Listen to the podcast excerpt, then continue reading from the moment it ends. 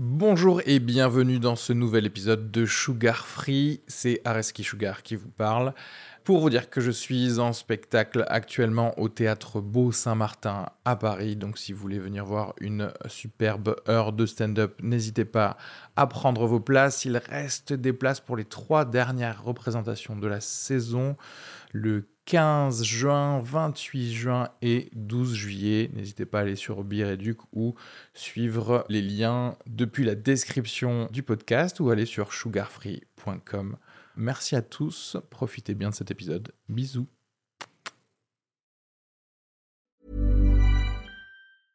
I'm Sandra, and I'm just the professional your small business was looking for. But you didn't hire me because you didn't use LinkedIn jobs. LinkedIn has professionals you can't find anywhere else, including those who aren't actively looking for a new job but might be open to the perfect role, like me.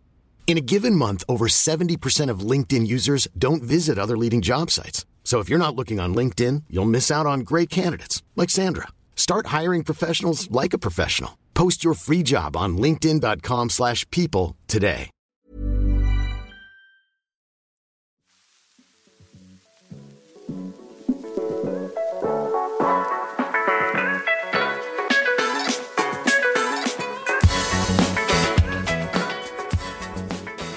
Bonjour à tous et bienvenue dans le nouvel épisode de Sugar Free. Merci à tous ceux qui ont euh, participé au dernier épisode, qui m'ont envoyé des messages et qui, euh, euh, qui, ont envoyé des questions également aux, différents invités. Et, et merci à ceux qui ont posté aussi des 5 étoiles sur iTunes. N'oubliez pas de le faire, c'est important. Est-ce que tu écoutes des podcasts, toi, Igor? De temps en temps, ça m'arrive. Ouais. Ouais. Des podcasts euh, plutôt audio ou est-ce que toi, tu es plutôt du genre à regarder des choses euh, sur, euh, sur YouTube euh? Je regarde quelques amis sur Instagram. J'en ai un bon d'ailleurs qui s'appelle Sugar Free. Euh, mais tu, tu consommes pas spécialement de, de podcasts purement audio? Je sais pas en fait. Est-ce que? non, pas tellement. J'aimerais y y consacrer plus de temps. Parce qu'en fait, je pense que le podcast donne à entendre une parole euh, qui est pas scientifique, celle que j'écoute Ah ouais? beaucoup, et qui est pas moins intéressante. Voilà. Du coup, qu'est-ce que tu écoutes Parce que c'est- marrant parce que typiquement, moi, je me suis un peu ouvert au, au monde du podcast. Alors, oui, non, t'as raison, parce qu'il y a un côté peut-être plus personnel sur certains, sur certains Ouais, podcasts. personnel. Et puis en fait, si tu veux, pour avoir une parole scientifique et pour pouvoir la diffuser, faut être euh, empreint d'une légitimité scientifique à parler. La différence avec le podcast, c'est que tout le monde peut faire un podcast. Oui, mais justement, mais euh, il y a des trucs où je- moi j'ai pu euh, être devenir même fan de podcast parce que il y avait des invités qui ont qui avaient clairement la légitimité scientifique et je pouvais écouter. Donc Mm. du coup, un astrophysicien pendant trois heures parlait de. Euh, mais encore une fois, tu vois, c'est ce que, je disais. mais pas que. Mais pas- et pas que, c'est ça Voilà, justement. c'est ça l'avantage. et d'avoir un peu le côté euh, ah bah c'est un scientifique qui est aussi une personne et tiens il me Ouais. parle de trou noir mais il pense ça de je sais pas de la politique actuelle etc et ça je trouvais ça euh, en fait en humanisant le côté technique il y, a, bah, y a un truc aussi où même l'éducation je trouvais meilleure c'est à dire que je, je vais plus facilement apprendre et plutôt retenir une information quand je sais pas quand il y a quelqu'un qui pose une question un peu naïve euh, et, et la personne répond tu vois Ouais, et puis bah, il y aura généralement euh, la parole dans le monde scientifique, elle est très cadrée, elle est très normée, Ouais. elle est très contrôlée. Dans le podcast, tu vois, tu as quand même une certaine liberté. Tu peux, ça peut être très informel, ça peut être. euh, c'est vrai Et puis, tu n'as pas besoin de te sentir légitime pour parler. C'est-à-dire qu'encore une fois, dans le podcast, il y a des gens qui sont des scientifiques, donc qui ont une légitimité scientifique pour Yes. pouvoir parler de science. Euh, ça, c'est dans le monde de la science. Mais dans le monde du podcast, tu peux avoir des invités scientifiques, comme tu le disais, ouais mais tu peux avoir des invités scientifiques qui n'ont aucune légitimité particulière pour prendre la parole. Et ce qui m'intéresse, c'est que ces gens-là qu'on entend généralement assez peu, Ouais. on les entend à travers les podcasts.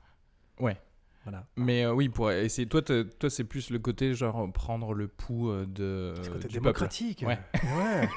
c'est le côté démocratique. Alors que moi, je suis quasiment un épisode sur deux à dire genre, mais je. Si, si Mais vous non, mais n'avez tu- aucune. euh, tu sais que là- tu sais qu'il y, a un- il y a un super bouquin euh, de Fred Turner qui explique que euh, les origines, enfin, c'est-à-dire que Hitler aurait jamais pu avoir le pouvoir qu'il a eu. Enfin, ils ont été plusieurs à l'expliquer, historien, historien des euh, médias, Fred Turner, que Hitler aurait, jamais, aurait jamais pu avoir le pouvoir qu'il a eu si Si. le micro n'était pas né à peu près au même moment. Ah oui. Voilà. Parce que c'était un orateur euh, hors pair. Mais euh, aussi parce que le micro et tout le dispositif technologique qu'il y a derrière euh, lui a permis de diffuser très massivement euh, sa parole Ouais. et a permis voilà, de réinventer la politique à travers le micro. Mais ce que je veux dire, c'est qu'à travers le micro, la parole est contrôlée. Elle n'est pas donnée à tout le monde. Et le podcast, avec l'association du numérique, Ouais. a permis une démocratisation de la parole à travers le micro. D'accord. Voilà. Mais ouais, ouais, mais euh, moi, je, je, je- c'est un peu ambivalent pour moi parce que le côté, euh, j'aime bien quand même. euh, mais ça, c'est mon côté élitiste, tu vois. j'aime bien Je avoir, commence à le, à le connaître. mais j'aime bien pouvoir euh, savoir en fait qui, comment dire, Qui parle qui, par- Qui parle parle dans le sens où. Quoique, en fait, c'est-à-dire que je, ce que j'aime aussi dans le podcast, c'est justement juste le pur contenu. C'est-à-dire, en fait, me dire que euh, oui, une bonne idée peut venir de n'importe qui. Ouais. Là, là, je suis d'accord, et tu as raison. Ouais, mais c'est nouveau comme le- il est. Enfin, si j'ose dire, en fait. Oui, tu veux dire le, le fait, Le de, fait de pouvoir donner prêter de la en fait, valeur. une Ouais. créativité Ouais. à n'importe qui, c'est un truc qui est relativement nouveau. Tu vois, c'est- c'est-à-dire que autrefois, tu avais des spécialistes de la création et de la créativité, et c'est à ceux-là qu'on donnait les enjeux de création pour la société, pour un- une, une société commerciale ou politique d'ailleurs, peu importe. Là, l'idée, c'est que bah, en fait, tout le monde peut être créatif, et ça, je crois que c'est bien, euh, non seulement de le rappeler, mais de le marteler, quoi. Voilà. Ouais. Mais, Mais- c'est- non, mais c'est beaucoup plus important parce que le paradoxe, c'est que si tu veux, cette idée paraît aujourd'hui un petit peu démagogique en disant tout le monde peut être créatif. Ouais. Il y a aujourd'hui un certain régime euh, du capitalisme et du libéralisme qui s'est emparé de cette idée-là, tu vois, en disant mais finalement soyez créatifs, soyez créatifs. Je sais même plus qui a prononcé ce slogan-là, mais on a déjà tous entendu ça. Soyez créatifs ou en, ou en anglais, tu vois, Ouais. be creative. Mais en fait, les gens, Oui, alors même qu'ils reçoivent débrider une espèce de bien Chacun sûr. peut être. euh, Mais alors même qu'on reçoit des incitations permanentes de la part du libéralisme, qui pour le coup euh, peut aussi apporter des choses pas mauvaises pour la société de temps en temps, euh, ah bah, alors même qu'il y a ces incitations permanentes, euh, ah bah, en fait les gens se restreignent, se réfrènent énormément à l'idée de dire moi j'ai une idée intéressante, moi j'ai une idée inventive, j'aimerais essayer de la porter. Ils se restreignent parce qu'ils ne se sentent pas empreints de la légitimité sociale qui leur permettrait de dire et de développer Mais cette est-ce que ça, tu penses pour le coup, du coup, que ça n'a pas changé depuis le début d'Internet, en fait, tu vois? Le... Ça change heureusement, mais ça change, ça, ça change pas aussi vite que ce qu'on pourrait le croire à mon avis. Parce que moi, je rencontre beaucoup de gens, les gens qui m'intéressent, les gens avec qui j'essaye de travailler, qui sont des gens qui sont issus de quartiers défavorisés ou qui sont issus euh, de milieux plus populaires en général, euh, ont un problème de légitimité à l'idée de prendre la parole, à l'idée de construire Oui, des idées nouvelles, etc. Mm. Je parle de cette catégorie sociale-là. Ouais. Les bobos qui vivent à Paris, alors eux, ils se sentent tout permis et ils sont persuadés qu'ils ont de bonnes idées. Euh, oui, mais, euh, mais ju- justement, le truc de populaire, c'est-à-dire, enfin, c'est vrai qu'on n'a pas les stats, mais ce serait pas mal de voir, euh, tu sais, dans toutes les chaînes YouTube, par exemple, on sait rien, de, de savoir, de voir quelle, quelle est la strate socio-économique de, bah, de la plupart des gens, en fait. Parce Mhm. que du coup, qui se dit, tiens, j'ai des choses intéressantes à, à dire et à vous montrer et, euh, et quel est le, le Je pense qu'en fait, il y a- il y, a différents paramètres à prendre en compte. Il y a un paramètre social, celui dont je viens de te parler, c'est-à-dire Mhm. que les gens de catégorie sociale plus populaire. Oui, à Euh, qui euh, il y, a, il y a un historique de de toute façon, euh, vous ne faites pas partie d'un truc. euh, Des oui, créatifs. des- encore une fois. des classes sociales ouais, créatives, ouais. voilà. Et donc, du coup, fermez votre gueule, consommez ce que les créatifs font, mais vous ne soyez pas Ouais, bien créatifs, consommez. Il y a un paramètre, on va dire sociologique, et puis il y a aussi un paramètre psychologique. C'est-à-dire qu'il y a des gens qui sont issus de milieux populaires, mais qui ont un ego un peu plus fort, et qui euh, ont réussi aussi à s'imprégner d'un certain discours démocratique, qui, eux, Oui, vont pas sûr. hésiter à prendre la Mais parole. après, ça, c'est le. C'est le. C'est l'art euh, en général, quoi. C'est-à-dire que, en fait, tu vas de toute façon toujours trouver des gens de tous les milieux, mais tu vas en trouver moins, et il y aura toujours, euh, en gros, les gens qui sont drivés euh, encore plus, peut-être par un, un truc interne d'un milieu défavorisé. Et c'est juste plus facile, par contre, si tu es dans un milieu Non, qui, est, qui est un peu plus. Moi, j'ai pas les stats en tête, mais j'avais fait un court passage à l'École nationale supérieure des beaux-arts de Paris. Et je me souviens que le directeur de l'école avait fait des stats sur l'origine sociale des élèves Ok. de la pro- On a le droit, ça, en France, de faire ça? Bah, alors, En tout je- cas, lui, il avait. Je ne sais pas, les stats étaient pas. Moi, j'ai jamais lu les stats, mais j'ai vu en fait le compte rendu qu'il en avait fait. Ce mec s'appelait Henri-Claude Cousseau. Ouais. Et il disait, de manière très euh, vague, en employant un vocabulaire très vague, que euh, 60% de ses élèves étaient d'origine bourgeoise ou très bourgeoise. Ouais. Alors, je ne sais pas comment ils définissaient bourgeoisie, la bourgeoisie, Oui, bourgeois et très bourgeois. que- Mais quand même, le mec, il dit données pures 60% de ses élèves sont bourgeois ou très bourgeois. Ouais. Tu pouvais considérer qu'il y en avait peut-être, euh, je sais pas, je fais des machins, mais peut-être euh, 30% qui étaient issus de la classe moyenne, Ouais. peut-être 10% qui étaient d'origine populaire. Et en fait, si tu veux, moi en étant à l'école des Beaux-Arts de Paris, et puis après en étant à l'école des Arts Déco, bah, ça, ça, ça correspondait totalement à ce que je pouvais observer de manière très, très empirique, euh, en- seulement en, en baladant dans l'école, en discutant avec, Mais, je- avec alors, les gens. Donc les créatifs, que ce soit des futurs designers ou que ce soit des futurs artistes, sont en général, hier comme aujourd'hui, des gens qui sont pour leur, dans la grande majorité, des gens d'origine bourgeoise ou oui, très et qui bourgeoise. perpétuent un peu leur culture, du coup. Et qui euh, perpétuent leur aussi, culture. ouais. Mais non, mais tu as raison de dire que néanmoins sur Internet, Internet a quand même parmi euh, une certaine expressivité, y compris pour les, couches sociales plus populaires, qui n'existaient pas auparavant.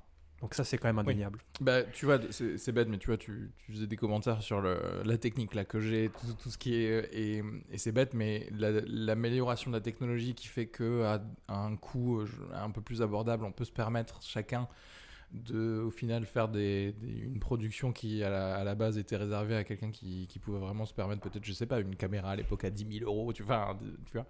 Ouais, Et, rien que ça. euh, Mais surtout aussi, ce qu'on observe, on a beaucoup observé au moment des, des Gilets jaunes, au mouvement des, des Gilets jaunes et leur appropriation technologique de Facebook, en particulier du live Facebook. Le live Facebook a libéré la parole, c'est clair. Ouais. Et ça, c'est- une fonction donc, qui est disponible sur Facebook, qui a permis en fait à tout un chacun de pouvoir s'exprimer et beaucoup l'ont utilisé. Ouais. Et ça, c'était assez impressionnant. quoi. Euh, alors, déjà, peut-être pour. euh, parce que tu, tu disais que tu avais fait un, un passage court euh, aux Beaux-Arts de Paris? Tu veux, tu, veux, me- tu veux me dire ton. Non. tout, non. tout, tout ton LinkedIn? Alors ça, ça, ça, ça, tu le trouveras pas sur LinkedIn parce qu'il était trop court pour que je puisse l'é- l'écrire sur, sur LinkedIn. Non, j'ai pas supporté cette Non, expérience. mais au parce que, comment Donc, tu je suis parti de moi-même, en fait, euh, euh. Aujourd'hui, est-ce que tu es plus designer, plus euh, philosophe, plus euh, quoi, penseur? Euh, Je sais pas. Parce qu'en fait, c'est marrant parce que dès que tu. Euh, Aujourd'hui, il y a toujours besoin, malheureusement, de, de côté d'étiquette, tu vois, dans, dans ce, dans ce qu'on fait. Hmm. Alors que. euh, tu vas, enfin, c'est-à-dire qu'en en gros, on peut être juste pourvoyeur d'idées et facilitateur de, de choses, mais c'est vrai que c'est toujours un peu difficile de, Ouais. de cerner le. C'est difficile pour moi aussi. En fait, je sais pas ce que je suis. C'est triste. hein. je suis un pauvre gars. Euh, non, mais je- en fait, je pense que c'est une question à laquelle je n'arrive pas à répondre. Parce que je pense que les, les- les- les- catégories qui me permettraient en fait de m'identifier moi-même, euh, Tu, tu les aimes pas? Je trouve que, et c'est aussi assez français, parce qu'aux États-Unis, en, en Allemagne, les choses sont un peu différentes, mais euh, j'ai l'impression qu'il je sais pas, j'ai l'impression qu'on ne met pas autant dans des catégories, et surtout j'ai l'impression que les gens s'autorisent davantage à euh, transpercer les catégories. quoi. Oui, mais euh, enfin que ce soit aux États-Unis ou tu vois dans les pays anglo-saxons en général, il y a comme, enfin, tu mets quand même un truc sur ta business card. Tu vois ce que je veux dire? Il y a un côté genre appelez-moi euh, si vous voulez faire, ça- enfin en tout cas si vous êtes dans ce domaine-là ou quelque chose comme ça. Donc euh, Moi, j'essaye de, j'essaye de, bah, alors, je sais pas si ça vaut le coup que je parle d'un peu de mon parcours, mais c'est pas, non, parce que j'allais dire pas- plus de ton. par, exemple, là tu disais de, tu me disais que là t'allais, euh, t'allais bah, créer, enfin co-créer en tout cas une espèce de, de nouveau concept d'émission Ouais. euh, avec euh, donc deux youtubeurs, donc Calivision tu disais Calivision, et, le canard réfractaire. et le Canard réfractaire pour, euh, bah, pour avoir en fait une, un nouveau média où euh, des, euh, on pourrait parler euh, science, euh, complotisme en mettant et des journalistes et du coup des journalistes plutôt scientifiques ou alors aucun rapport, peut-être juste des... Non, non, journaliste, là, c'est le, le journaliste prétend être une science aujourd'hui. ouais. Donc c'est les sciences du journalisme, comme tu dis, les sciences juridiques ou les sciences politiques. Euh, alors même qu'elles sont... En fait, la science, c'est un ensemble de corpus théoriques et de normes qui vont constituer une science. Donc c'est la science au sens large du terme, la science aux sciences des sciences molles, contrairement aux sciences dures. Alors tu as les sciences dures qui sont les sciences physiques, chimie, biologie, les sciences molles, les sciences humaines. Les sciences du journalisme, comme les sciences du design aussi, qui sont des nouvelles appellations scientifiques, sont des sciences plutôt molles, qui se distinguent moins ou qui se caractérisent moins par leur, euh,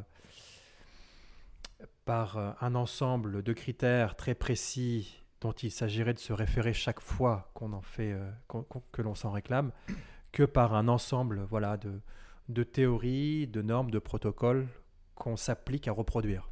Ouais. Ça, c'est les sciences du journalisme aujourd'hui. Ouais. Science, au départ, ça vient de scio en latin, qui veut dire, ça, qui veut dire savoir. Donc, si tu veux, c'est relativement large, en fait. En fait, quand on parle de sciences aujourd'hui, on pense davantage aux sciences modernes, Oui. qui ne sont pas seulement la constitution d'un savoir, mais qui sont la constitution d'un savoir à partir... Alors, ça serait...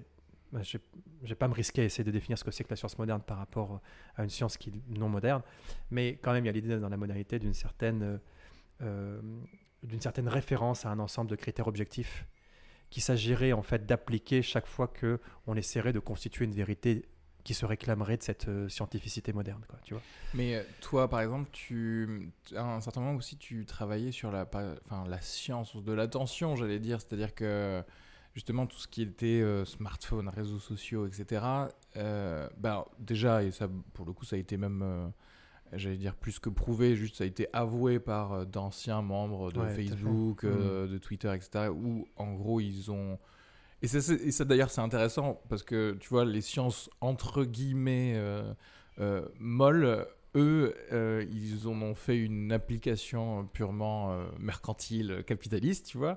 Enfin, en tout cas, ils avaient cette motivation-là, capitaliste, pour euh, avoir des données euh, Alors, réelles sur comment capter ton, atta- ton attention, ne pas la perdre, et au final, juste, euh, sans, sans d'ailleurs penser aux, aux répercussions euh, sans- sur ta santé mentale. C'est juste, eux, Ouais, ils sont combien, de ouais, combien de temps... euh, Euh, mais alors là, pour le coup, eux, euh, il se trouve que dans ce qui a été produit par les GAFAM pour capter notre attention et pour euh, la conserver, c'est un croisement entre différentes sciences, différentes disciplines. Il y a à la fois les sciences des médias, les sciences du, du design, qui peuvent être considérées comme des oui, sciences molles. Ouais, ouais. Mais ce qui est intéressant euh, par, euh, par ces designers, c'est qu'ils se sont aussi appropriés des savoirs qui sont issus des sciences dures, Oui. comme les neurosciences, Oui. qui sont des sciences dures. Mais d'ailleurs, tu vois, tu parlais de catégories ou de. On étiquette les gens, mais c'est pareil, comme tu dis, on étiquette aussi les, les sciences, alors que, pour moi, euh, c'est la même chose. C'est-à-dire qu'en fait, il y a un truc. euh, Est-ce que ça marche? En fait, la que science, ça marche pas? Et là, techniquement, voilà, ils ont tout confondu pour juste savoir, écoute, si on fait ça, si on leur met cette couleur-là, cette taille-là de, de choses devant eux, bah ça marche. Donc euh, faisons-le en fait. Ouais, ça marche, mais ils pouvaient dire que ça marchait parce qu'ils le vérifiaient empiriquement. Oui. Ils le vérifiaient en fait à partir euh, de, de protocoles, euh, à partir de, de- Enfin, je veux dire, il y avait vraiment des scientifiques dignes de ce nom qui cherchaient à savoir véritablement comment est-ce qu'on pouvait capter, attirer, capter et conserver l'attention. Mais pour le coup, enfin même pas, j'allais dire empiriquement, ils le faisaient de manière euh, expérimentale. parce que- expérimental, oui, c'est ça ce que je veux dire. Ouais, ouais, ouais, c'est- expérimental, oui. ouais, avec des hypothèses, avec des cobayes, des choses comme ça. Bah oui, c'est parfait. Mm. Tu, tu changes, tu mets la V2 de Instagram et tu te rends compte que, ah merde, je crois qu'on a perdu euh, un peu de temps sur les pubs, euh, etc.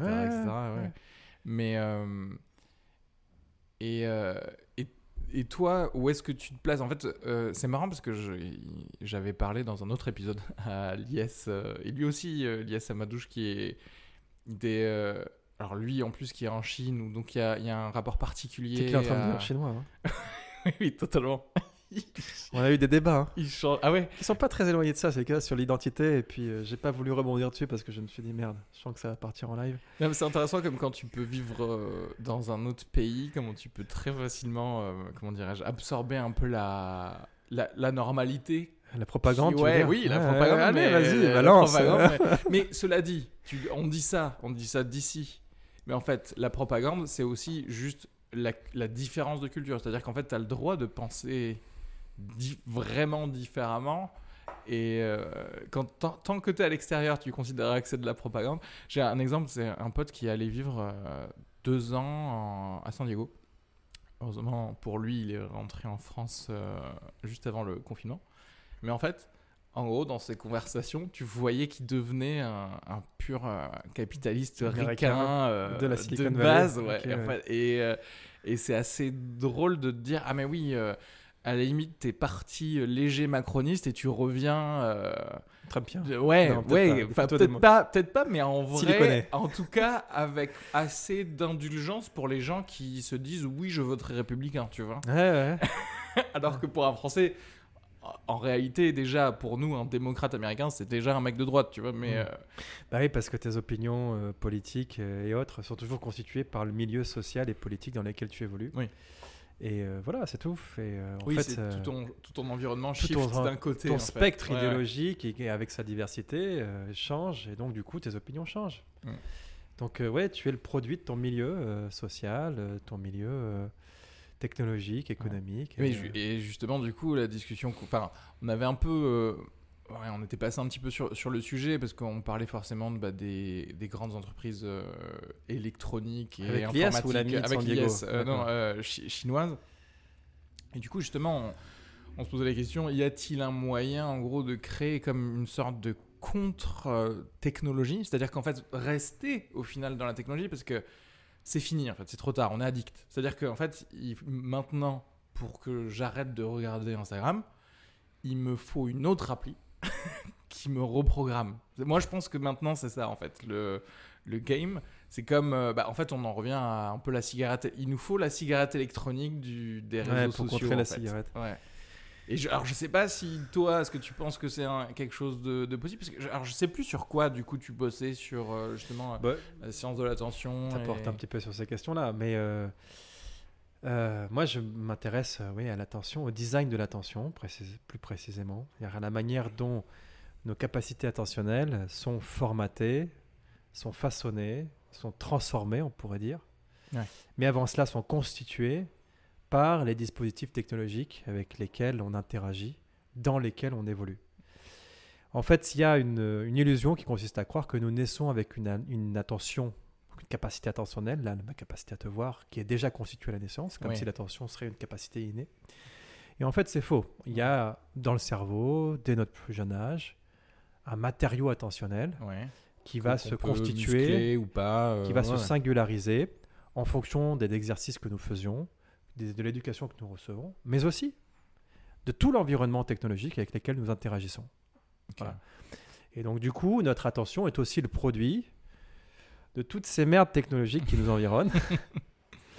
Et voilà, il faut en être conscient. Mais euh, alors déjà le fait, le fait que tu dises merde, c'est que attends. t'as déjà un- une mon petite positionnement, idée dans quand cette- même. dans mon positionnement dans cette idée-là, et là du coup je rentre un peu plus dans un, un espèce de débat fictif, c'est que beaucoup, j'ai assisté à des conférences sur euh, l'attention, des gens qui sont conscients, on est tous conscients, qu'on passe trop de temps sur Instagram, sur Facebook, euh, ou à regarder des séries, etc. etc.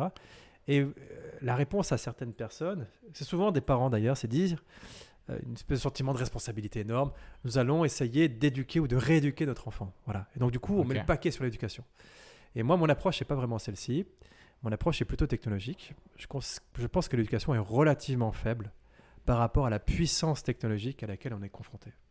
C'est-à-dire que tu peux apprendre à un enfant à euh, ne pas voir telle ou telle série. Oui, euh, la, la, la- il regardera l'écran quand même quoi. les éléments avec lesquels jouent les mecs qui sont qui designent les GAFAM sont tellement puissants dans notre cerveau reptilien qu'il est difficile d'y résister. Premièrement. Deuxièmement, toute l'économie aujourd'hui est en train de basculer vers le numérique. Ouais. Tu décides de fermer ton ordinateur. Tu décides de fermer Facebook. Tu décides de fermer LinkedIn. Tu décides de fermer Instagram. Tu perds un chiffre d'affaires qui va être considérable. Spécialement cette année. Spécialement cette année, avec le confinement Ouais. où tout le monde dit finalement le seul rapport à l'autre qu'on a passe par la médiation de ces conneries. Donc ça veut dire Alors, que finalement, Attends, je suis obligé de te dire parce que tu dis ces conneries. Donc Deux quelque fois, part fois, toi, toi, t'as as déjà une idée quoi. Enfin, t'as déjà.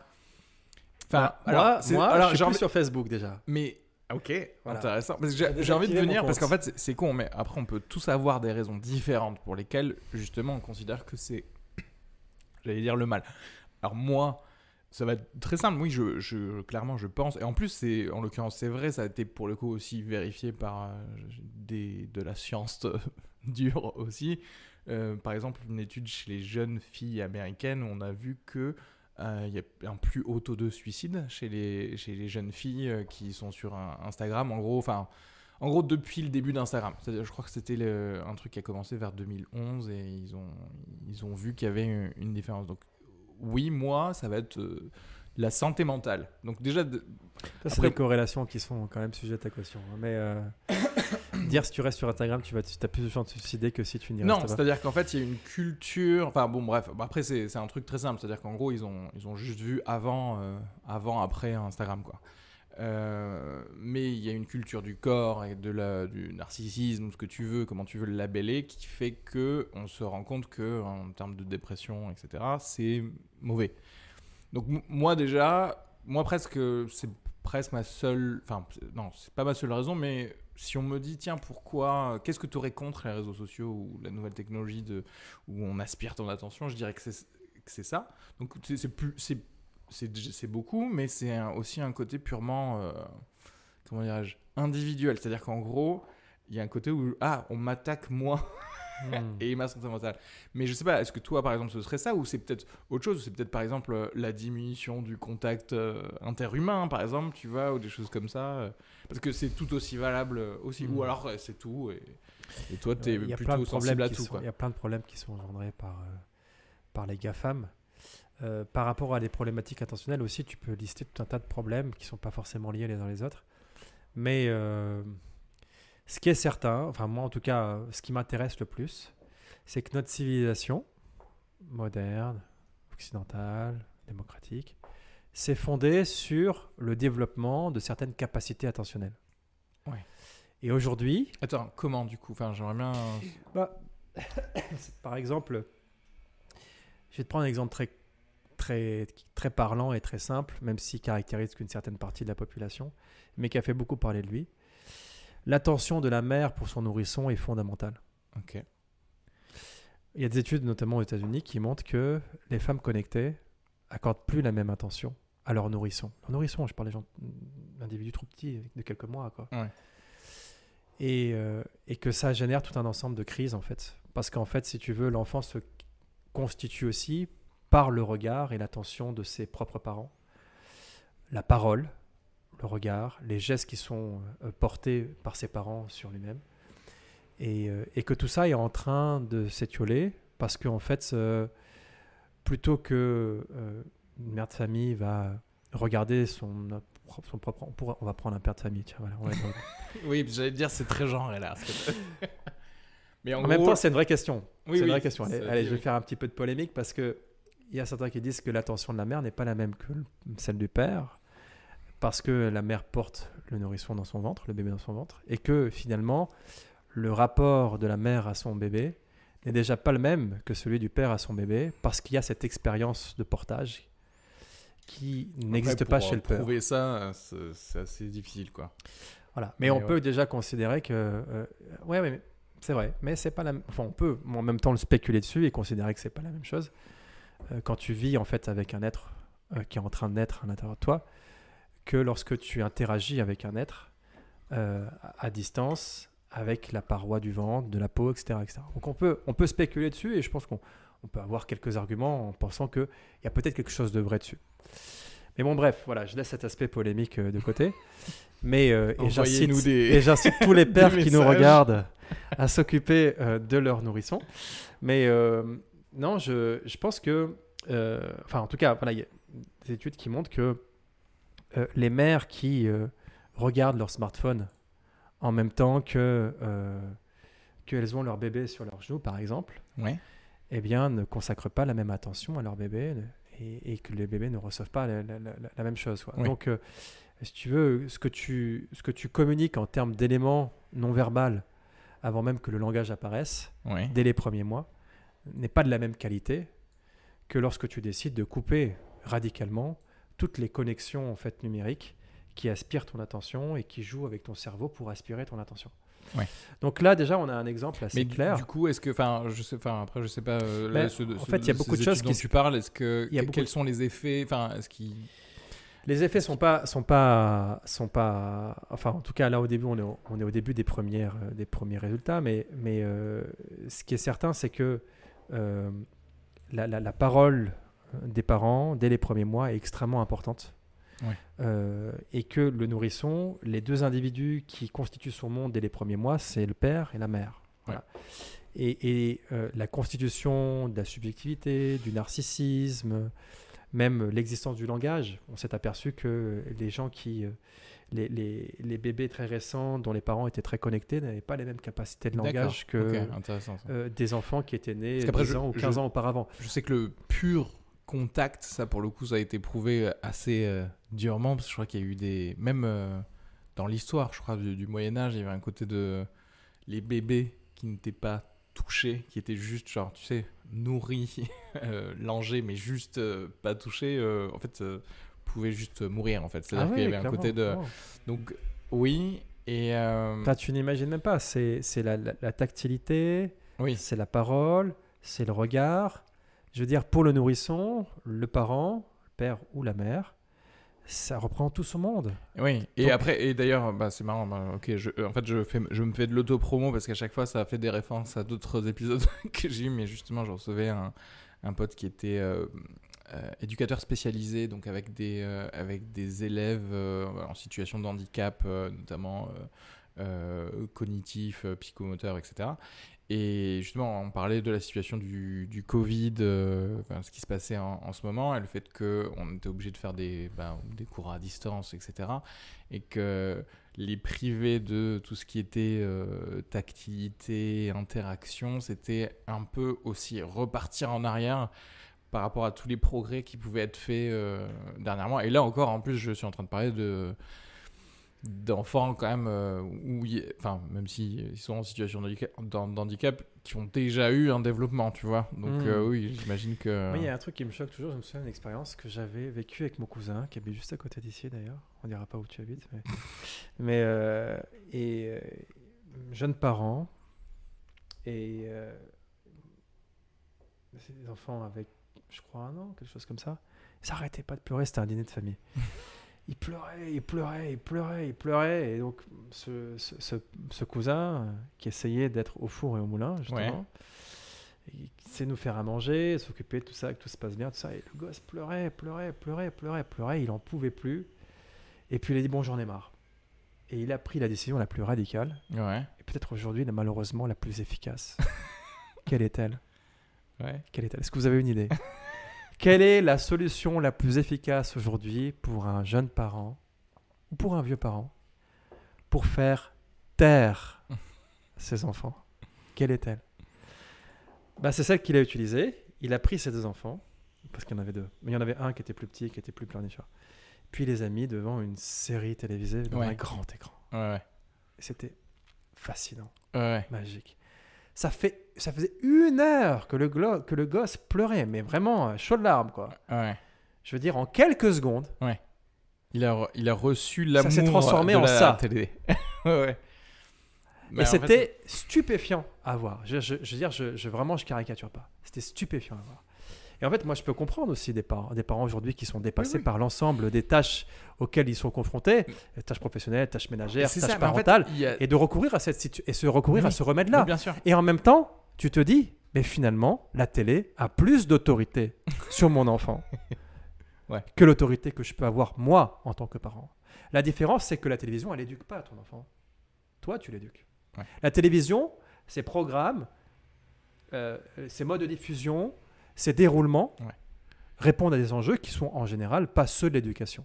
Ouais. Voilà. Et, et là, il y a un gros hiatus qui est en train de se. Mais oui, ça c'était, ça c'est, alors va aussi un de mes grands euh, chevals de bataille, j'allais dire. Tu sais, c'est le truc de, j'aimerais bien que la plus bête des émissions à la télévision soit intelligente.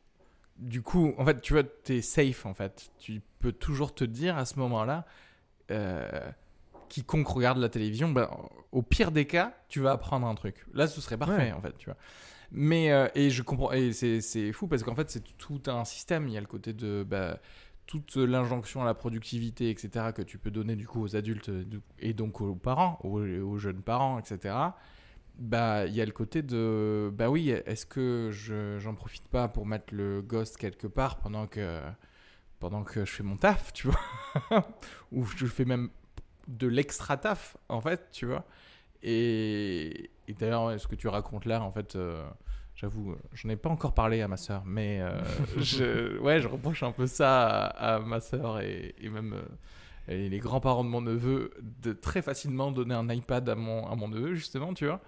Et, euh, Alors que tout le monde, euh, même tous les, tu sais, tous les 21e siècle. euh, ouais, voilà, di- disent que.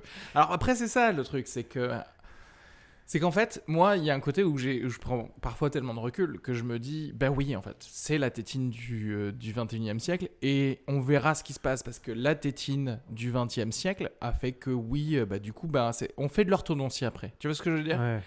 Et il se passera ce qui se passera. On fait mais de la fait- on mais fait de la psychiatrie lourde. c'est-à-dire que l'être humain, ça a toujours été comme ça, en fait. Ça a toujours été. On, on va toujours vers la facilité, qui n'est peut-être pas quelque chose de bien pour d'autres aspects de ta vie. Et. euh, et la vérité, c'est que tant que tu te reproduis, c'est- juste ça, en fait. Peu importe. Après, tu vas peut-être devenir. Est-ce que c'est quoi le truc? Tu vas devenir plus con, une humanité qui pourra plus faire de, Non, je pourra pense- plus aller sur la lune, je, pense sais pas. que- je pense que c'est différent dans le cas. Parce que si tu veux, euh, encore une fois, euh, la- la- un- lorsque tu mets ton enfant devant la télévision, devant un dessin animé, voilà, qui va l'hypnotiser, parce que c'est vraiment ça en fait. Euh, D'une part, euh, le dessin animé a une autorité sur ton enfant que toi tu es en train de perdre. Que Et l'autorité, c'est pas- l'autorité, c'est pas l'autorité de pouvoir le fouetter, c'est l'autorité de pouvoir l'éduquer. Et donc ça veut dire que finalement, et l'éducation pour moi, enfin une bonne éducation, c'est pas une éducation qui consiste à euh, euh, produire chez ton enfant un bon comportement en lui signifiant ou en, en- en- en- en générant en lui la peur, quoi, la peur de la sanction en général. Ça, c'est pas la bonne autorité, c'est Ouais. pas la bonne éducation. À mon avis, une bonne éducation serait plutôt d'arriver, c'est peut-être idéaliste, à lui faire comprendre l'intérêt euh, De l'empathie, peut-être, ou de. voilà, qu'il aurait à faire telle ou telle action, Oui. à terre pour ne pas faire telle ou telle action. Et, euh, et en fait, bah, ce rapport d'autorité et donc ce rapport d'éducation, tu le perds progressivement quand tu veux avoir la paix. Et tu veux d'autant plus avoir la paix que tu en es dans une société d'hyperinformation où tu dois toujours être plus productif, où tu dois toujours euh, être euh, plus inventif, où tu dois toujours plus être, euh, être voilà, plus, plus rapide. Et donc, du coup, tu as tendance à vouloir, alors je parle surtout pour les, voilà, les catégories plutôt élevées, à vouloir avoir la paix avec ton enfant Mm. et finalement à déléguer euh, certaines, euh, Bah, de l'éducation, enfin les tâches de l'éducation. certaines tâches à, qui pourtant t'incombent ouais. À euh, des services euh, qui vont être privés, tout ça. Et donc du coup, bah, c'est un peu, c'est un peu terrible. Et je cite toujours un exemple qui est très frappant que tu connais peut-être, c'est que il y a aux États-Unis, je me souviens plus comment s'appelle cette association, une école particulière qui est née au sein de la Silicon Valley Ouais. et qui est née pour accueillir, euh, enfin qui est née en fait, non elle n'est pas née pour cela, mais il se trouve que on a fait des, des enquêtes dessus. C'est une école qui présente des, euh, des processus d'éducation alternatifs. Oh, c'est tout ce qui est Montessori-like, c'est ça Non, non, non, c'est pas ça. Et qui a pour, euh, pour, euh, pour exigence, pour critère, de supprimer toute connexion numérique dès lors que l'enfant rentre dans l'établissement. D'accord. Pas de Facebook, pas d'Instagram. Mais jusqu'à quel âge, du coup, faire ça? Euh, Je crois que c'est jusqu'à, si mes souvenirs sont bons, euh, je crois que c'est jusqu'à 15 ans, 16 ans. D'accord. Rien de tout ça. Ok. Rien de tout ça. En fait, en- Et ça, c'était justement à la Silicon Valley, en fait. ça c'est dans la Silicon Dans la Valley. Silicon Valley. Dans la Silicon Donc, en gros, c'est les enfants des gens. Valley. Et alors, on s'est aperçu, Ouais. on s'est aperçu que la plupart des enfants qui étaient dans cette école-là venaient en fait des grands designers de la Silicon Valley. Ouais, d'accord, ouais, voilà. C'est effarant. Hmm. Parce que ça prouve bien que ceux qui ont créé le chaos numérique dans lequel nous sommes Savent qu'ils sont, sont, tout à fait ouais. conscients de ce chaos-là. Et que eux, parce qu'ils en ont les moyens, c'est des écoles qui coûtent des sommes faramineuses. hein. Je veux dire, on est à San Francisco, je veux dire, voilà. Euh, et, et qui sont tout à fait conscients des effets désastreux qu'ils ont créés et qu'ils s'offrent le luxe à leurs enfants de pouvoir se couper Ouais. des conneries qu'ils ont réalisées. Mais après, enfin, ça, est-ce que c'est pas juste euh, le capitalisme classique sur le cerveau? Parce qu'en fait, moi, je pourrais te dire le même exemple. C'est, euh, bah, je suis un, euh, un industriel de l'alimentation et je fabrique des Kinder Bueno et mes enfants ne mangeront jamais de Kinder Bueno. Et mon argent me permet de leur donner de la bouffe bio, etc. Tu vois ce que je veux dire? C'est la même chose. Oui, si, ce mais n'est à un que, si, ce que, euh, ce n'est que Kinder Bueno, on savait déjà dès le départ que c'est pas ce qu'il y a de mieux pour notre alimentation. C'est une distraction sympathique. Oui, mais en fait, en vrai, là maintenant, tout le monde le sait que c'est pas bien les écrans. C'est-à-dire que maintenant, il y a assez de news, euh, tu vois, euh, il y a assez même d'articles sur des choses très euh, normales, sur des médias assez conventionnels pour dire oui, les écrans avant 4 ans ou j'en sais rien, c'est pas bien, etc. Mais en fait, tu, tu l'as dit tout à l'heure hein, par rapport à ton cousin, ma soeur, ça, Mm. c'est la facilité. Et c'est pareil, c'est la facilité de donner de la malbouffe à, à- et surtout parce que ça coûte moins cher. Pour le coup, la, la malbouffe coûte moins cher que la bonne bouffe et un iPad coûte moins cher qu'une nourrice. euh, Enfin, j'en sais rien, tu Ouais, vois, ouais, sans tous doute. les jours. hein. Sans doute, mais il y a un truc qui se passe qui est un petit peu différent, c'est que, alors peut-être c'est l'exemple du Kinder Bueno qui est pas hyper probant, mais tu pourrais Ce trouver podcast est euh, sponsorisé. peut-être- Mais le Kinder Bueno, c'est un truc quand même distrayant. Ça veut dire que c'est un truc qui est pas nécessaire pour manger, Euh, qui, est, né- qui est pas nécessaire pour te nourrir. Tu peux prendre ça parce que tu as une petite faim ou tu as envie d'une sucrerie, il est 5 heures, tout ça. Mais oui, mais enfin, bah en quoi? Ah, tu veux dire parce que. Or, Facebook. euh, oui, Or, Facebook, ce qui a fait le succès de Facebook. C'est de de mélanger les gens, en fait. nécessité De... Ouais. c'est de mélanger les genres. Ça veut dire qu'aujourd'hui, Oui. c'est moins présent en France, mais c'est en train d'arriver avec la même puissance qu'aux États-Unis. Tu peux pas ne pas bosser sans Facebook. Facebook, Enfin, c'est ton réseau social. Facebook peut-être pas parce que en- plus là, euh, si tu veux, avec les nouvelles générations, il y a vraiment le côté genre Facebook c'est un peu pour les vieux, etc., etc. Euh, Ah, les très nouvelles générations, ouais, hein. Enfin, Ouais. pas vraiment très nouvelles hein, parce que pour le coup justement tout ce qui est dit de la Gen Z, donc c'est et justement c'est intéressant parce que toutes les, je crois que c'est ceux qui naissent, qui sont nés à partir de, je sais pas, entre 98 et, et après, donc qui ont une vingtaine d'années, quoi, maintenant. Euh, Il y a le côté de, c'est des gosses qui sont nés avec tout ce qui est iPhone, tablette, etc. Donc qui ont un peu été euh, subis de ça. Et il y a un côté où bizarrement, justement, il y a un truc, en tout cas aux États-Unis, euh, bizarrement, ça va être des, des gens qui sont plus euh, politisés que une génération en tout cas, qui est plus politisée que les, pré- que les précédentes ou la précédente. Et euh, tu vois, bah, c'est eux, eux qui vont être à l'origine de sur TikTok avoir réservé des places pour le congrès de Trump et en n'y allant pas pour le troller. Et du coup, Trump se retrouve avec euh, 200 personnes dans une- un stade de, 30 de 30 000, tu vois. Mm. Et, euh, et donc, il y, a un- il y a un côté de est-ce que. C'est-à-dire que moi, je suis toujours un peu le, le, le truc du. euh, je sais pas. Un peu nihiliste, nietzschéen, de, de truc de. Écoute, c'est. En fait. Aussi, ça prendra la voie que ça prendra et, et c'est tout, quoi. Tu vois et euh. Mais après, je, je suis d'accord avec toi. C'est-à-dire qu'après, par contre, tu peux te dire. euh, et je l'ai dit tout à l'heure, il y a des trucs qui sont juste purement délétères. C'est-à-dire vraiment où euh, une personne qui se sent mal ou une personne qui se suicide, bon, là, tu peux pas le nier que c'est que c'est que c'est une voie à prendre en fait. Mais Alors, moi, je, je, je sais plus ce que je vais dire, mais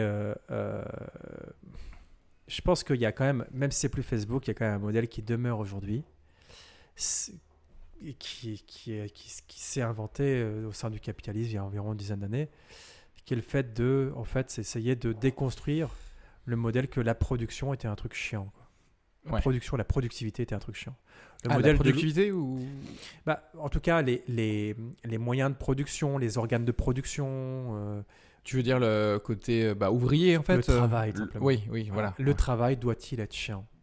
Et ça, si tu veux, c'était un truc qui euh, existait à l'époque du Fordisme, au début du XXe siècle, aux États-Unis, tout ça. Je pense que avec, euh, avec euh, enfin, depuis la fin des années 90, donc je disais 10 ans, mais non, c'était même, même, même avant, finalement, le capitalisme s'est demandé, bon, bah, est-ce que le travail doit-il être forcément chiant? Est-ce qu'on peut pas essayer de le rendre un petit peu plus, lu- un peu plus ludique? Oui, tout à fait. et c'est comme ça que Facebook est né aussi. C'est aussi dans cet écosystème-là, cet, éco- cet environnement idéologique que Facebook est né, en disant ben, Facebook, c'est aussi un outil de travail, mais qui a l'avantage en fait de mêler les genres, d'être aussi un truc ludique, Oui. d'être aussi un truc en fait où tu mélanges l'amitié et le professionnel. Et en fait, pour rendre finalement l'activité de travail un petit peu moins pénible. Quoi. Voilà. Et donc, je veux dire que même si Facebook disparaît, ce, ce business model-là, ce modèle de travail-là, lui ne disparaît pas, il continue d'exister. Donc euh, ça veut dire que je pense que même si Facebook disparaît et perd des parts de marché ou perd des followers ou des, des- Ouais. des abonnés, il y aura d'autres réseaux sociaux, il y aura d'autres programmes, applications qui sortiront avec l'idée de pouvoir à la fois travailler tout en ayant l'impression de s'amuser.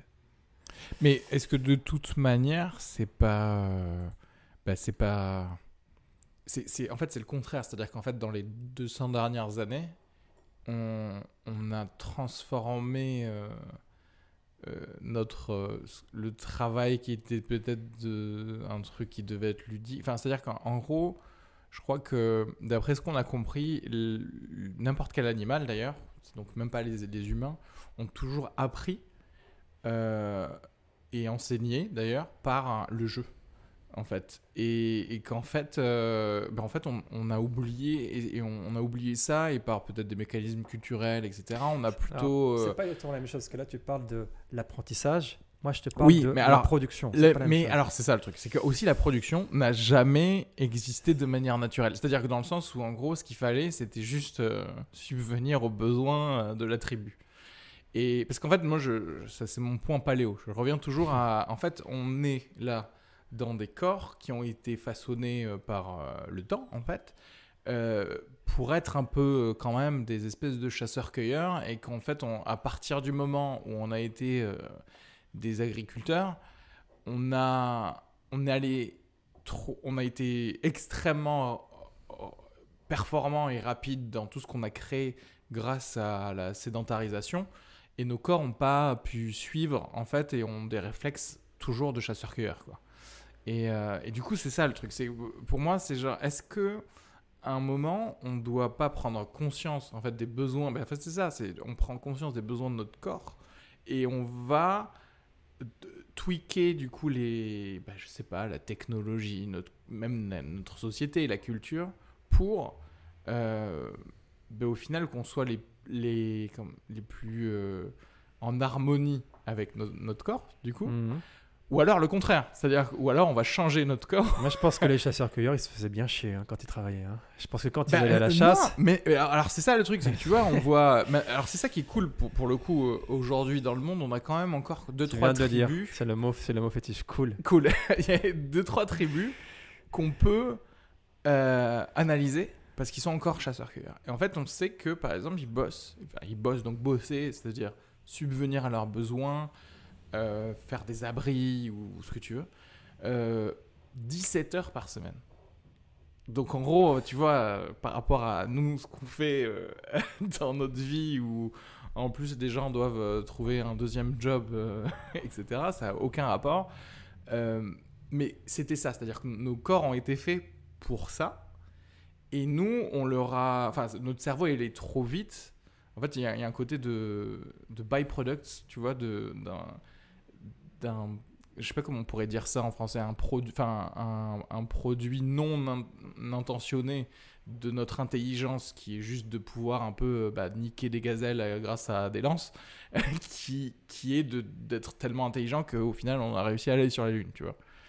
Moi, je pense qu'on n'a pas réussi à aller sur la Lune. Comme, comme- Comme les conspirationnistes le disent, tu veux dire en tout cas, en fumant du. Enfin, non, mais euh, c'était un vrai boulot, un vrai projet, tout ça. euh, voilà. Non, mais, mais. oui, oui, non, mais ce que je veux mais- dire, c'est que il y a, y eu du boulot, il y, a eu- il y a eu de la pénibilité, quoi. Tu vois, c'est pas. euh, Alors, mais c'est ça, mais parce qu'on a aussi su créer un contexte, c'est-à-dire au lieu d'avoir juste un village qui se dit euh, on a assez à manger, tout va bien, euh, on, on a commencé à se dire bah tiens, si on se rejoignait en plusieurs villages, se créer des villes et, et à se contraindre par des injonctions, à se dire et à se faire croire que euh, bah, plus on souffre, et du d'ailleurs travail, euh, traparome, euh, tu vois, euh, le tripalium et tout ça, hum.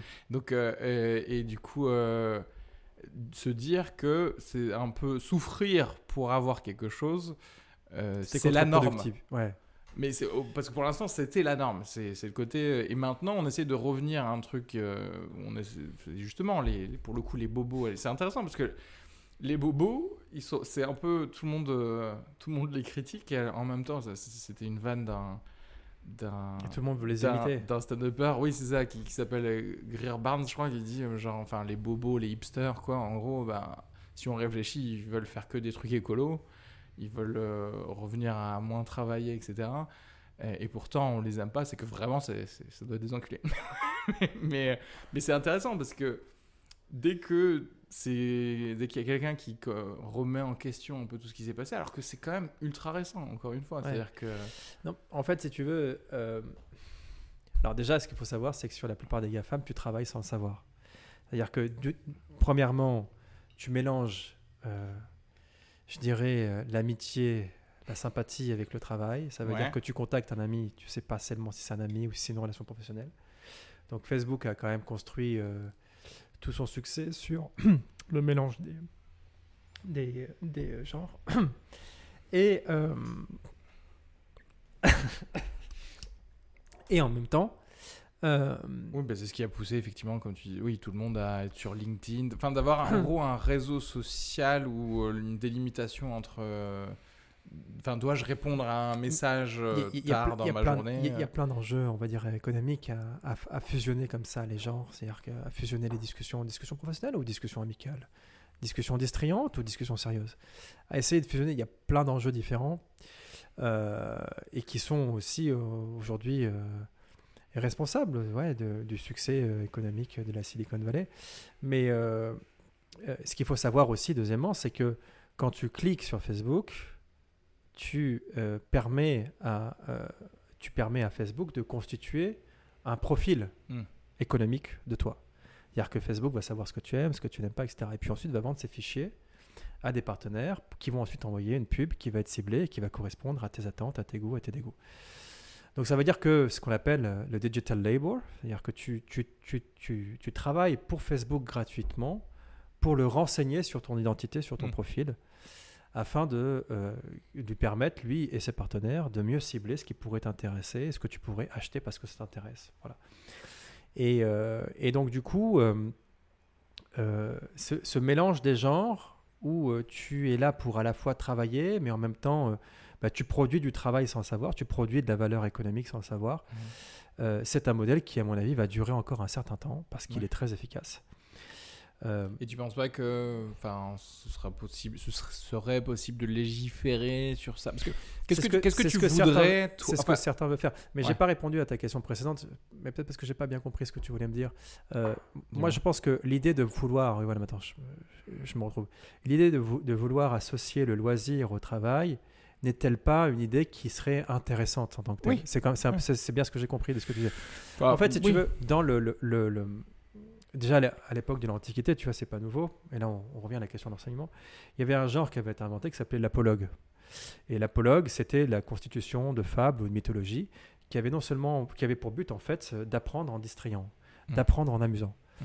La fable a été créée dans ce but-là. La fable avait un enjeu pédagogique Oui. très fort. Mais le but, c'était pas d'enseigner en fait telle ou telle culture ou telle ou telle morale euh, par euh, des exercices qui pouvaient être rébarbatifs.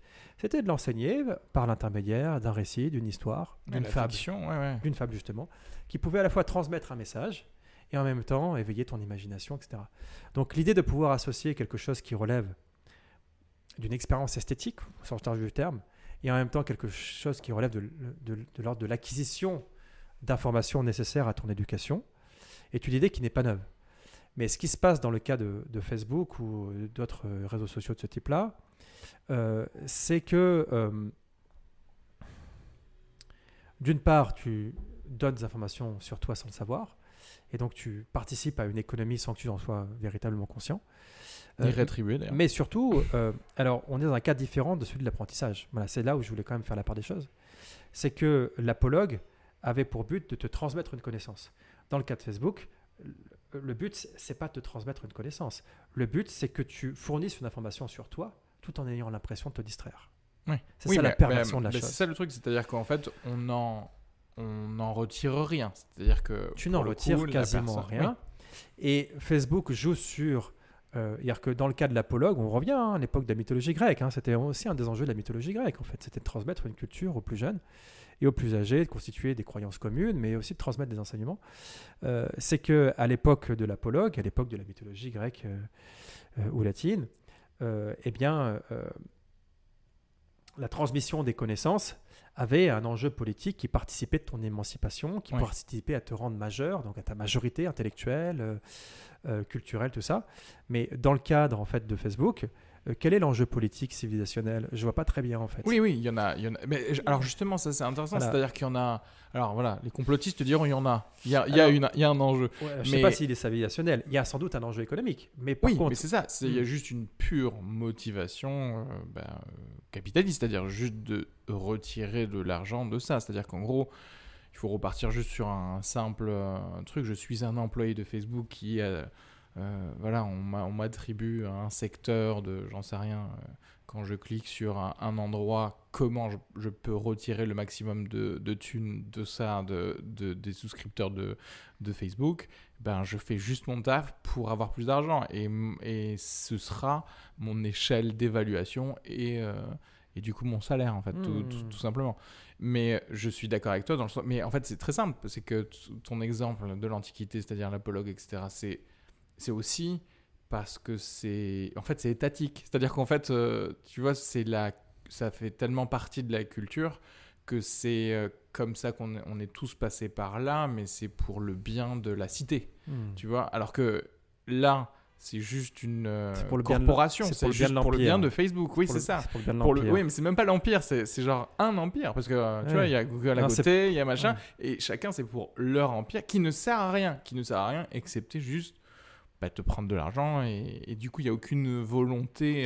Et je pense que, d'ailleurs, c'est marrant, mais entre toutes les. euh, tout... En fait, il y a ça aussi, je, je crois, de, tous les complotistes, tu sais, toutes les théories euh, conspirationnistes dont, on peut entendre parler d'un côté de genre, ah, les gens euh, se sont mis d'accord pour faire ceci, pour nous faire accepter cela d'un point de vue mondial, etc. Mais, et j'ai envie de dire, mais si seulement, si seulement il y avait Facebook, il y avait Zuckerberg qui avait euh, rencontré Elon Musk euh, et Bill Gates pour se dire, je crois qu'il faudrait ça pour l'humanité. Ça, le pire, c'est qu'en fait, ils ne l'ont pas fait. Moi, c'est ça mon, mon problème. C'est qu'il y a jamais eu de rencontre d'Illuminati pour dire voilà ce qu'on devrait avoir pour le monde. C'est juste chacun chez soi côté, se, ouais. euh, se prend les employés qu'il faut pour avoir plus de thunes et c'est tout en fait. Après, euh, après euh, je dirais que le, le- le- le- toi, tu parles là en tant que Français ou en tant qu'Européen, on pourrait dire, on peut considérer que l'Europe fait aussi partie de la culture européenne. Aux États-Unis, ils, ont pris un petit peu leur distance par rapport à tout ça parce que les sociétés privées jouent, surtout lorsqu'elles s'appellent Facebook, Tesla ou Microsoft, jouent un rôle important en fait dans, le, dans la, la- la société américaine, mais y compris du point de vue des politiques américaines. C'est-à-dire que, en fait, si tu veux, et, et on pourrait très bien développer un argument presque complotiste en disant, finalement, c'est quand même surprenant qu'après l'affaire de Cambridge Analytica, euh, Zuckerberg, se sont rien passé, ouais. il se soit rien passé. Ouais, ouais. Et parce que si tu veux, Mais- si tu veux, c'est, le, le fleuron du renouveau de l'économie américaine. Oui. Aujourd'hui, c'est Facebook. Enfin, aujourd'hui, alors peut-être plus aujourd'hui, mais il y a encore 5 ans, c'était Facebook. C'était Facebook qui, en fait, était une- un, un outil fantastique pour renouveler euh, les moyens euh, techniques pour propager l'impérialisme américain. Quand Facebook a été annoncé. euh, Mais en fait c'est leur nouveau euh, Vaisseau la- spatial. non mais c'est la nouvelle industrie de l'armement. c'est leur vaisseau de conquête. Oui, c'est parce qu'en fait, euh, parce que c'est simple, l'industrie de l'armement, à part euh, détruire des trucs, et pareil, tu pourrais dire, bah oui, ça détruit mon attention, ma santé mentale, ou ce que tu veux. Qu'est-ce que tu fais? Qu'est-ce que tu m'apportes réellement à Ouais. à Alors, tout le, le grand le truc de Facebook, c'est qu'il joue sur une impulsion, et tu parlais de paléolithique tout à l'heure, une impulsion fondamentale qui est présente dans n'importe quel cerveau. euh, et là, je suis pas sûr que ce soit le reptilien, je crois que c'est la catégorie un peu plus récente, qui, Les euh, euh, qui est en fait notre plaisir à communiquer. Nous avons un énorme plaisir à communiquer, toi et moi. oui, oui, bien sûr. Un énorme plaisir à communiquer, et pas que toi et moi. Oui, mais C'est-à-dire que la communication, et ça, c'est des études en, anthropologie qui l'ont montré, anthropologie primitive, la communication est responsable. Ça va, ça va même très loin, hein, c'est des études assez- assez récentes. Responsable finalement de la domination de l'Homo sapiens sapiens sapiens, su- l'Homo sapiens sapiens, ouais, sur en fait l'homme de Néandertal. C'est-à-dire que l'homme de Néandertal avait Mhm. un cerveau, comme tu sais sans doute, qui était euh, plus gros que, le- que l'homme de- que, que l'Homo sapiens sapiens. Euh, Paraît-il qu'il était aussi capable. euh, alors, on, savait, on sait qu'il était capable de langage, on sait qu'il était capable d'imagination poétique. Et on se dit, mais pourquoi est-ce que notre espèce a perduré tandis que l'homme de Néandertal a disparu? Alors, on a des hypothèses aujourd'hui. Et aujourd'hui, l'actualité de la paléanthropologie s'accorde pour dire que ce qui a fait la différence, ce qui a permis la perpétuation de notre espèce sur celle de l'homme de Néandertal, c'est que nous avions des capacités de communication que l'homme de. Néandertal n'avait pas. Ouais. Et que donc, du coup, nous avons pu nous réunir en tribus. Oui. Et de tribus, nous avons pu constituer des peuples. Et que finalement, la civilisation est née grâce en fait à nos capacités de communication. Et Facebook, comme tous les GAFAM, joue sur cette capacité qui est à l'origine en fait euh, de la puissance de notre espèce et qui est un des traits caractéristiques de notre identité, j'ai envie de dire, génétique. quoi, tu vois. mais alors, c'est ça le truc, c'est que du coup, elle, elle en que tu joue- discutes, mais pour dire quoi Je ne sais pas tellement, mais tu as le plaisir de discuter Et en fait, ce que t'explique aussi la paléanthropologie, mais ça aussi les sciences cognitives de manière générale te l'expliquent, c'est que au fond, et c'est un petit peu ce qui se passe avec la sexualité, c'est-à-dire qu'au fond, notre espèce n'existerait pas si nous n'avions pas de plaisir en fait euh, à la copulation. Mais c'est la même chose en fait pour la communication. Notre espèce Oui, n'existerait pas si nous n'avions pas le plaisir de communiquer. Être écouté euh, ou, et le Parler, fait de, re- de discuter, parler, voilà. euh, de recevoir l'attention justement Ça veut dire de- que la, la qualité en fait des productions de communication qui sont générées ou issues de Facebook, je ne sais pas ce qu'elle en vaut. Mais ce que je sais, c'est que j'ai plaisir à Oui. communiquer sur Facebook. Oui, bien sûr. Ça flatte mon narcissisme, ça flatte mon voyeurisme, ça flatte mon exhibitionnisme. Et ça, c'est, je dirais, le fond de commerce de Facebook. C'est qu'il joue sur cette impulsion. Alors, mais du coup, est-ce que, mais toi, la, vo- enfin, la voie, euh, la sortie en fait. Tu vois ce que je veux dire? On est sur l'autoroute Je vais des, te la dire ce des, soir. des des GAFAM. Tu penserais qu'on a, enfin, je sais pas, c'est-à-dire si tu, tu devais miser sur euh, quelque chose dans, dans tout ça, de pouvoir dire, euh, euh, voilà. je sais pas, genre échec en échec et mat en, en cinq coups. Je pense qu'il faudrait qu'on fasse ceci ou qu'on oblige à faire cela. Qu'est-ce que ce serait d'après toi en fait? Tu vois? Est-ce que ce serait plutôt, c'est-à-dire euh, créer la même arme, c'est-à-dire euh, tu vois euh, créer, comme je disais tout à l'heure, genre une autre app ou euh, etc. Mm. Ou alors plutôt donner plus de de pouvoir à, l'État d'un point de vue, c'est-à-dire on en revient à une vraie idéologie pour le bien de tous et pour dire bon maintenant vous avez vous, de- vous devriez mettre des stops ici et là pour euh, pour les GAFAM ou euh, je, je sais pas ou d'autres idées. Ouais, euh, c'est bah, très difficile, surtout que Facebook, en fait, au départ, n'a pas, a pas du tout été perçu comme étant une, une- industrie, on pourrait dire, au service, en fait, Oui. de l'impérialisme américain, américain, ce qu'elle est, qu'elle est en, en vérité. Euh, mais qu'elle a été, elle a été prise telle qu'elle a été communiquée, c'est-à-dire par les marketeurs de Facebook, Ouais. c'est-à-dire des nouveaux moyens de communication. Vous allez pouvoir étendre votre service Oui, de bien sûr, oui, communication. oui. Mais après, ce Et qui les gens ce ont dit, mais c'est fantastique. Ce qui n'est pas faux non plus. Ce qui est pas faux non plus. Mais en fait, si tu veux, c'est qu'à travers ces nouveaux moyens de communication, ces nouveaux moyens de propager la culture, eh bien, en fait, il y avait de nouveaux moyens de contrôle des Ouais. consciences, de façonnage des consciences, etc., etc. Et donc, des, aussi des nouveaux moyens de captation des consciences. Oui. aussi. Voilà. Et ça, si tu veux, Facebook l'a évidemment pas dit. Mais c'est pourtant ce qui a fait aujourd'hui le succès économique de Facebook. Bien sûr. Après, je, juste rapidement pour aussi enfin, faire l'avocat du, du diable, pour le coup, l'avocat de Zuckerberg, euh, il y a le côté où, à mon avis, vraiment sincèrement, il y a un côté où justement tous les réseaux sociaux et les heads des réseaux sociaux ont été surpris par le fait qu'il y avait un endroit où ils allaient pouvoir faire de l'argent. C'est-à-dire qu'en fait, justement, vendre les datas, je, crois que c'est. Ils se sont dit, ah merde, je crois qu'on peut le faire. Mais assez rapidement, hein, on est d'accord. Mais c'est-à-dire qu'ils ils l'ont pas fait pour ça. C'est-à-dire que tu vois, tu, tu te souviens Je dans, que- l'idée de, Ouais. de créer le, le truc de Harvard, euh, Facebook, genre euh, pour juste noter les, les, les meufs bonnes de, du campus, Mm. etc., etc. Il y a un truc, là aussi, c'est un produit euh, collatéral. Et ils sont, Mm. ils ils se sont dit, ah merde, mais, alors, je Mais réalise, pas- on est, assis pas- sur une mine, d'or et, Je pense que. et c'est ce que- devenu la- le, le truc primaire. Ce quoi. que Zuckerberg cherchait, euh, s'il n'avait pas de, business model avant, avant la création de son, son- de son, de son entreprise, euh, ce que je ne sais pas véritablement, parce que dans le film de Social Network, Mm. on te laisse croire qu'il n'avait pas de business model et que c'est le mec qui est né comme Oui. ça, euh, qui est le petit geek à la con, un peu frustré, qui a lancé son truc pour se venger en fait de ces, des râteaux qu'il se prenait. Euh, et je ne sais pas si c'est la véritable histoire ou non. Je ne sais pas s'il avait véritablement un business model avant même de lancer Facebook ou non. Quoi qu'il en soit, même s'il n'avait pas de business model, un truc très simple, c'est que euh, Zuckerberg a su qu'il arrivait à capter l'attention. Oui, oui. Voilà. Mais après, c'est Et que le- là, il s'est dit, là, j'ai de la valeur. Oui. Pourquoi? Parce que j'ai de l'attention.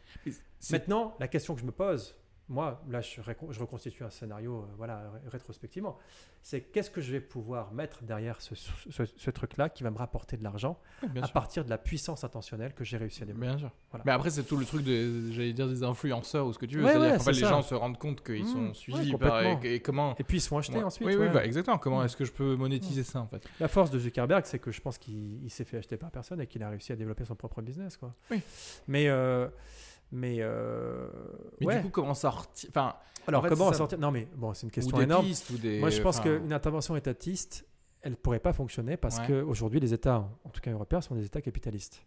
Donc ça veut dire que finalement, enfin finalement, il n'y a pas de finalement, mais ça veut dire qu'ils souscrivent à euh, l'économie de marché Mhm. et qu'aujourd'hui l'économie est, est de plus en plus numérique. Voilà. Donc ça veut dire que si tu commences à réguler Facebook. Euh, ça va évidemment déstabiliser l'économie numérique et tout un pan de Il y a l'économie trop d'enjeux pour l'État même. du Il y a peut-être aujourd'hui déjà, déjà trop d'enjeux Ouais. en fait pour pouvoir réguler massivement euh, l'économie Donc numérique. en l'État euh, pourra pas. Donc en fait, si tu veux, si on était dans des, euh, si on avait adhéré à des idéologies politiques différentes que celles du libéralisme économique, peut-être que l'État pourrait couper court avec ce modèle économique et peut-être vraiment imposer des restrictions à Facebook qui leur permettraient, qui Mhm. leur empêcheraient plutôt euh, de pouvoir euh, euh, hacker notre cerveau, comme dirait ouais, non mais oui. Tristan Harris, par exemple. Mais et, donc la question de la régulation, moi je suis un peu dubitatif Ouais. dans les États libéraux que nous avons choisis. que Oui, nous avons parce que parce qu'en plus où est, la- où est-ce qu'ils mettent la limite C'est-à-dire qu'en fait, tu vois, c'est- c'est- ça veut rien dire. C'est-à-dire si je dis oui, il est interdit, bah, par exemple, de de- bon, de- d'avoir. de- mais d'ailleurs, c'est techniquement déjà interdit, je crois, d'avoir un compte euh, en dessous de 18 ans, non? Je, je sais pas. T'es es censé, censé dire, soi-disant, Ouais, avez-vous plus de 18 ans Mais bon, Mhm. il s'agit d'un clic, donc personne va le Mais vérifier. c'est pire etc. encore avec, Donc, euh, euh, avec TikTok, avec Snapchat, tout ça. Enfin, c'est- Oui. c'est pareil, c'est pareil. Ouais. Mais euh, là, t'as pas besoin d'avoir euh, plus de 18 ans, je crois. Mais du coup, Mais- la piste pour toi, bon, étatique, c'est vrai que bon, là, Alors, la piste- ce serait s'auto-torpiller pour un Moi, État que de dire. euh, Je, je, je sais, alors, je, sais pas si je peux te répondre à quelle est la piste parce que Oui, bien sûr, mais toi, mais dans des ton- hypothèses. Moi, j'ai. dans ton fort intérieur, tu dirais qu'il y a plus de chances vers un côté ou pas ou peut-être pas, peut-être que ça n'existe euh, pas encore. J'étais avec, euh, j'ai travaillé pendant pas mal d'années avec un philosophe euh, de la technologie euh, qui est décédé en août dernier, qui était un homme connu et je pense intéressant, qui s'appelait Bernard Stiegler. Mhm. Et, euh, et Stiegler, lui, voulait refonder en fait l'industrie de la culture. Il se disait bon, bah, en fait, ce- la principale force d'action que nous avons, enfin que nous avons pas, mais qui existe et qui est responsable de Facebook, c'est les industries de la culture. Ouais. Et, euh, et en fait, ce que voulait faire Stiegler, c'était essayer de convaincre en fait les industries pour essayer de changer de modèle économique. D'accord. Et il se disait, je vais réussir à les convaincre parce qu'aujourd'hui, les conséquences d'addiction, euh, euh, d'aliénation finalement à tous ces dispositifs-là, Mhm. touchent pas seulement les plus pauvres, les plus pauvres en particulier. Oui, il y a des sûr. enquêtes qui ont été montrées sur la fracture numérique. C'est très intéressant d'ailleurs parce que beaucoup de gens ont parlé de fracture numérique en disant que les plus pauvres n'ont pas accès au numérique, les plus Mhm. riches ont accès au numérique. Aujourd'hui, c'est plus le cas. Aujourd'hui, quasiment tout le monde, quasiment tout le monde a accès au numérique, mais les usages ne sont pas les mêmes. Ouais. Donc il y a une fracture numérique, mais en fait, non pas au niveau de la connexion numérique, mais au niveau de, des usages numériques. Ouais. Et on s'aperçoit que les catégories sociales populaires euh, passent beaucoup plus de temps avec des programmes de merde sur le numérique qu'avec des programmes qui peuvent aussi avoir un enjeu éducatif, euh, cognitif, etc. Voilà. Et la fracture numérique est cet endroit-là. C'est que les plus riches euh, et les plus cultivés arrivent à faire un usage plus intéressant du numérique que les plus pauvres. Bon, ça c'est juste une parenthèse que je referme. Mais euh, donc lui, il disait, Stiegler pensait que, Bernard Stiegler pensait que on pouvait arriver à convaincre que finalement tout un chacun était impacté par euh, ces nouvelles technologies, par cette nouvelle économie du capitalisme, économie numérique du capitalisme, et que finalement, même les plus riches euh, seraient euh, conscients des dommages qu'ils auraient personnellement à continuer à reproduire ce modèle-là. Mhm. Et donc, il voulait essayer de les convaincre de bifurquer vers un autre modèle économique, technologique. Mais du coup, qui des plus riches C'est-à-dire quelles, quelles institutions euh, capitalistes du coup il voulait, il voulait Alors, lui, euh, lui espérait que euh, les grands acteurs du capitalisme industriel numérique Ouais. seraient suffisamment raisonnables eux-mêmes Ouais. pour pouvoir considérer qu'ils allaient vers leur perte. Et ah, selon un raisonnement qui était relativement simple, c'est qu'en fait, nous n'arrivons pas à travailler, nous arrivons de moins en moins à travailler, à nous concentrer sur les enjeux de notre travail, parce que nous passons de plus en plus de temps sur Facebook et qu'on s'appelle euh, Zuckerberg ou qu'on s'appelle, euh, ou qu'on soit ouvrier au fin fond de la France, euh, enfin ouvrier au fin fond de la France. Il n'y a plus beaucoup de mineurs, mais en tout cas, euh, eh bien, on passe quand même de plus en plus de temps sur Ouais. Facebook, etc. Et que finalement, tout à chacun euh, a intérêt à essayer de consacrer plus, à, à- à- à mobiliser davantage son attention vers des sujets ou des objets qu'il a intentionnellement choisis. Et, euh, et Stigler espérait que les acteurs des grandes, des, Oui, des grandes industries à suffisamment raisonnables Hum. Pour comprendre qu'ils seraient eux-mêmes impactés au final à ça. Et ça a été d'ailleurs euh, sur cette ligne-là que euh, Tristan Harris, qui, est un, un des, des- qui était un ancien designer éthiciste chez Google et qui a finalement fait sécession, Oui. Il a fait rédemption, comme il dit lui-même. On est sur un terrain très religieux aux États-Unis, hein, même dans le monde de la tech. Born again. euh, Voilà, exactement. ouais. Euh, il a fait rédemption et c'est de, de- de- de ses activités passées pour essayer aujourd'hui de combattre ce qu'il a lui-même engendré euh, en essayant de créer un nouveau business.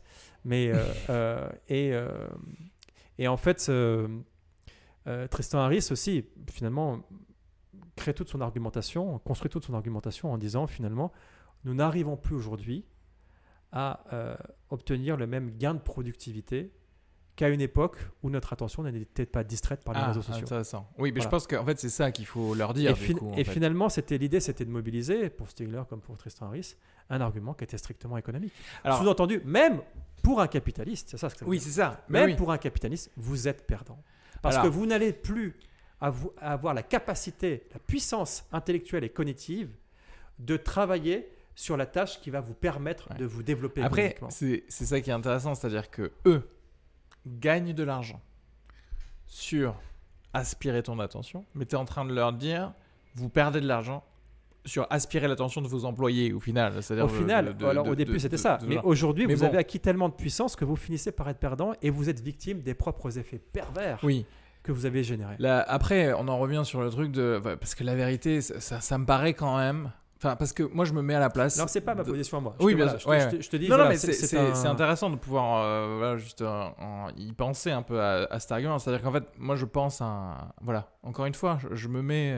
Je suis employé de Facebook, tu vois, je viens d'arriver, je suis directeur de machin, de ce que tu veux. et je vais à une réunion où on me dit ça. Et je dis, ouais, mais. Moi, là, mon- salaire du mois Ouais, prochain, ah, voilà. C'est- le quadrimestre, quoi. Bah Est-ce qu'on a augmenté Est-ce qu'on n'a pas augmenté? Donc Ouais. là, ce que tu es en train de me pitcher, c'est genre. Mais c'est euh, pour ça que je pense que au fond, euh, toute cette, euh, cette tentative comme ça, Tristan Harris ou de Bernard Stiegler, je vais pas les confondre tous les deux, hein, Oui. parce que bon, il y en a Et- un qui est un philosophe extraordinaire, l'autre c'est quand même pas la même chose. Mais, euh, Mais au moins, il était à l'intérieur pour le coup. euh, Voilà, il était à l'intérieur, donc oui, mais ça participe aussi à, son- à sa, stratégie marketing. parce bien qu'il disait, moi, je vais vous révéler ce que personne ne vous dit. Oui, bien sûr, le côté Mais- genre euh, le, le Snowden, euh, mais Exactement, ouais, capitaliste. du mauvais quoi, côté. ouais. Mais, et, mais moi, je n'y crois pas tellement en fait, à, ça, parce qu'en fait, d'une part, enfin pour deux raisons. Le- les- la première, c'est parce que les effets sont pas si dramatiques que ça au jour le jour. Si on nous disait dans 24 heures, si vous faites plus ça, c'est la fin de l'humanité, les mecs s'arrêteraient. Oui, Mais que si tu veux, les effets sont quand même relativement longs encore. pour pouvoir. euh, voilà. Et deuxièmement, les mecs peuvent considérer que au fond, bah, ils vont se barricader, se mettre dans des espèces de, de bunkers, envoyer leurs enfants dans des trucs privés, etc. Exactement. ouais, Et ouais. constituer des espèces de petites bulles Oui, d'oligarques. suis. bah, comme, en, comme en réalité, Voilà. c'est déjà un peu le cas. Comme c'est déjà un peu le cas, bien sûr. Donc finalement, ils disent bon bah en fait, moi, je vais essayer de créer des programmes spéciaux pour que ma famille, mes proches et ceux que, que j'aime Oui, je les puissent. préserve eux. voilà, je vais les préserver des conneries que j'ai que j'ai générées. Premièrement, donc en fait, finalement, l'idée que ça va les impacter, bah, non, pas vraiment en fait. Ouais. C'est-à-dire qu'ils ont eux-mêmes réagi, mais dans un mauvais sens. Et deuxièmement, euh, euh, je sais plus ce que je voulais dire. Deuxièmement, euh, Mais euh, ça va Oui, mais non, non, mais oui, il y a le, le côté ben, en fait, de, qui existe déjà de protectionnisme. De... En fait, c'est ça le truc, c'est le manque d'empathie de euh, sortie d'un cercle restreint de ces personnes-là, Ouais. parce qu'on on revient juste Et- à. c'est des humains, Et- c'est-à-dire que. Et deuxièmement, je pense que je pense que au fond, euh, même Stigler et même euh, et même et même Harris, alors ils n'étaient pas exactement sur la même stratégie parce que Stigler voulait en appeler en fait vraiment à la raison euh, des grands chefs d'industrie, mais je crois qu'il il- il rêvait, il pensait qu'il était peut-être euh, à l'époque euh, du grand capitalisme industriel allemand, qui était le régime de l'ordolibéralisme, qui est une spécificité économique allemande intéressante d'ailleurs dans lequel en fait ce- le, le- le libéralisme et le capitalisme allemand s'est développé avec les grandes industries et puis un certain sens de la moralité. Oui, oui. Voilà. Et euh, C'est un peu à l'ancienne. Ce qui peut-être existe un peu en France sur, pour certains grands ouais, bon, ça existe, quasi- ça industriels, existe mais quasiment bon. plus. Oui. Mais peut-être qu'ils rêvaient trop que les industries pouvaient être raisonnables en fait. oui, c'est ça. Et en fait, les mecs, ils en ont rien à battre. Oui, oui. Enfin, ils, en, ils, en, mais- ils en ont rien à battre parce que si tu veux, ils ont tellement de pouvoir et ils sont tellement avides de pouvoir que l'idée de se dire, mais, mais au fond, bon, j'ai pas du tout envie de perdre mon pouvoir. Alors, ce que fait Tristan Harris, c'est pas, c'est, c'est assez intelligent parce que Tristan Harris dit, euh, moi, ce que je vais faire, c'est de créer la honte Oui, sur cela. faire du shaming. Voilà, faire du euh, shaming. ouais. Et c'est pas mal parce que du coup, les gars se disent, euh, au fond, d'une part, ils démontrent, ils montrent qu'en effet, je suis en train de manipuler les gens. Oui. Et d'autre part, euh, il montre que voilà, je suis un, je suis un salaud, que mon application est ringarde. Et, et- et c'est aussi une stratégie qui, au sein du capitalisme, euh, peut avoir une certaine efficacité. Oui, Voilà. oui, Ouais. bien sûr. Euh, Alors, pour le coup, euh, comment dirais-je la- et on le voit dans plein de trucs, dans, bah, la, la cultu- le- dans le, le secteur, on va dire, de, de, de la culture, tout ce qui est production cinématographique, etc. Le côté de, de shamer des. Tu vois, De Dis- MeToo, quoi, Disney, hein. Voilà, MeToo, etc. Et en fait, le résultat, si tu veux, le- l'outcome de tout ça peut être bénéfique, même si les motivations internes, Sont moi je le dis, oui, sont- c'est-à-dire qu'en fait, Elles sont je égoïstes. vois vérité. très bien, oui, voilà, je vois très bien, moi, l'exécutif Disney dire oui, on va faire plus de diversité parce que sinon on va nous shamer. C'est pas du tout parce que je crois qu'on a besoin de diversité et qu'on a.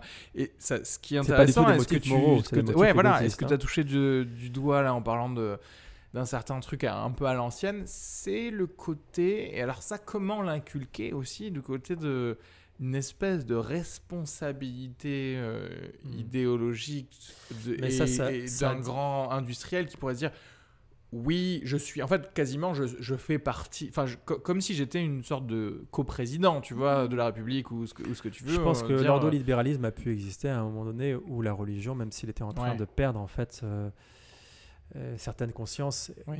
Ce- ce- ce- Il faut une structure éthique qui n'existe plus maintenant, Voilà. en fait. Les grandes religions Ouais. monothéistes ont disparu et quand je parle de l'ordolibéralisme 1920-1930, euh, on était euh, dans des, dans des- il y avait quand même une prégnance de la religion et en Allemagne du protestantisme qui était très forte. Ouais. Voilà, ça n'existe plus. Ça n'existe plus, ouais, il a plus de. Voilà. Et même si Zuckerberg dit aujourd'hui, contrairement à ce qu'il disait il y a une dizaine d'années, que finalement, lui étant euh, d'origine juive, que finalement, voilà, il y a qui tient de plus en plus à la religion, etc. Oui, je vois a- pas- je vois a pas rien qui se transmet, en tout cas, dans ses actions. Je vois Oui, pas oui. quel effet ça a véritablement, euh, voilà, sur lui. Euh, je veux dire sur lui au sens de sur sa stratégie politique. Oui, quoi. bien sûr. Mais après, on en revient toujours au truc, c'est qu'en vrai, il n'y a pas vraiment de stratégie politique. C'est-à-dire qu'il y avait juste une stratégie de, de revenus. Alors, c'est plus seulement, il y a un, un chercheur en sciences de l'information et de la communication qui s'appelle Olivier Herchild, qui est à, à Nantes, si je ne me trompe pas, et qui a essayé de, de- de faire réapparaître euh, certains discours que Zuckerberg avait prononcés Mhm. à propos de son ambition politique au tout début de Facebook. Ok. Et dans ce, Ah, dans ce texte-là, euh, qu'on peut, je me souviens plus le titre du bouquin. Euh, ça porte sur le nom de Zuckerberg, Olivier Herchild. Ouais. Euh, dans ce, dans ce titre-là, euh, Herchild, euh, alors c'est un nom alsacien, donc euh, l'écri- l'é- l'écriture est un peu partie. Ouais. E-R-T-A, je sais plus. Ah, la fin c'est Ah ouais. Euh, je crois que c'est le monde de Zuckerberg. D'accord. Erchild montre que en fait, Zuckerberg avait une véritable ambition politique D'accord. qui consistait en fait à se substituer aux institutions politiques démocratiques des pays du monde en disant finalement euh, Facebook va être va devenir la principale la première plateforme de contestation Oui. des institutions politiques dans tous les pays du monde. Et c'est ce qui s'est passé avec les Gilets jaunes, c'est ce qui s'est passé avec le printemps arabe. Et donc, euh, et c'est ce qui se passe aussi aujourd'hui, en fait. Bien que la force de Trump, ça a, être, ça a, été, de ça a été de récupérer en fait la contestation. Mais, euh, et donc finalement, euh, on n'est plus dans une contestation des institutions politiques. On est dans une contestation aux États-Unis, hein. finalement, euh, je dirais de, la politique démocratique, mais pas nécessairement des institutions politiques. Parce que, euh, alors, c'est plus compliqué. Bon, je, laisse le, de côté le, côté, le cas américain. Mais en tout cas, c'est ce qui s'est passé parce qu'en effet, les Gilets jaunes n'auraient pas pu se développer comme ils se sont développés s'il n'y avait pas eu Facebook. Mhm. Et c'est aussi le cas du printemps arabe. Euh, on sait aussi qu'à Hong Kong, euh, Facebook a été massivement utilisé Ouais. lorsque Pékin a voulu les envahir. Très intéressant parce que là, tu viens de citer trois exemples où qui ont failli, en fait. Tu vois ce que je- Ouais, ouais. qui n'ont servi, enfin, qui n'ont rien changé. Et Bah, c'est oui assez intéressant parce que moi je trouve que parce que très souvent on sort l'exemple du printemps arabe. J'en ai déjà parlé euh, Mm. dans le podcast de genre pourquoi Twitter? Tu vois ce que je veux dire? Pourquoi Twitter? Bah ouais, mais le printemps arabe ça a soulevé. Et en fait, qui veut vivre en Libye maintenant? Tu vois ce que je veux dire? Mm. et il y a ce côté de. Alors après, c'est peut-être les balbutiements d'un truc qui, à un certain moment, permettra de bah, d'être meilleur, quoi, tu vois?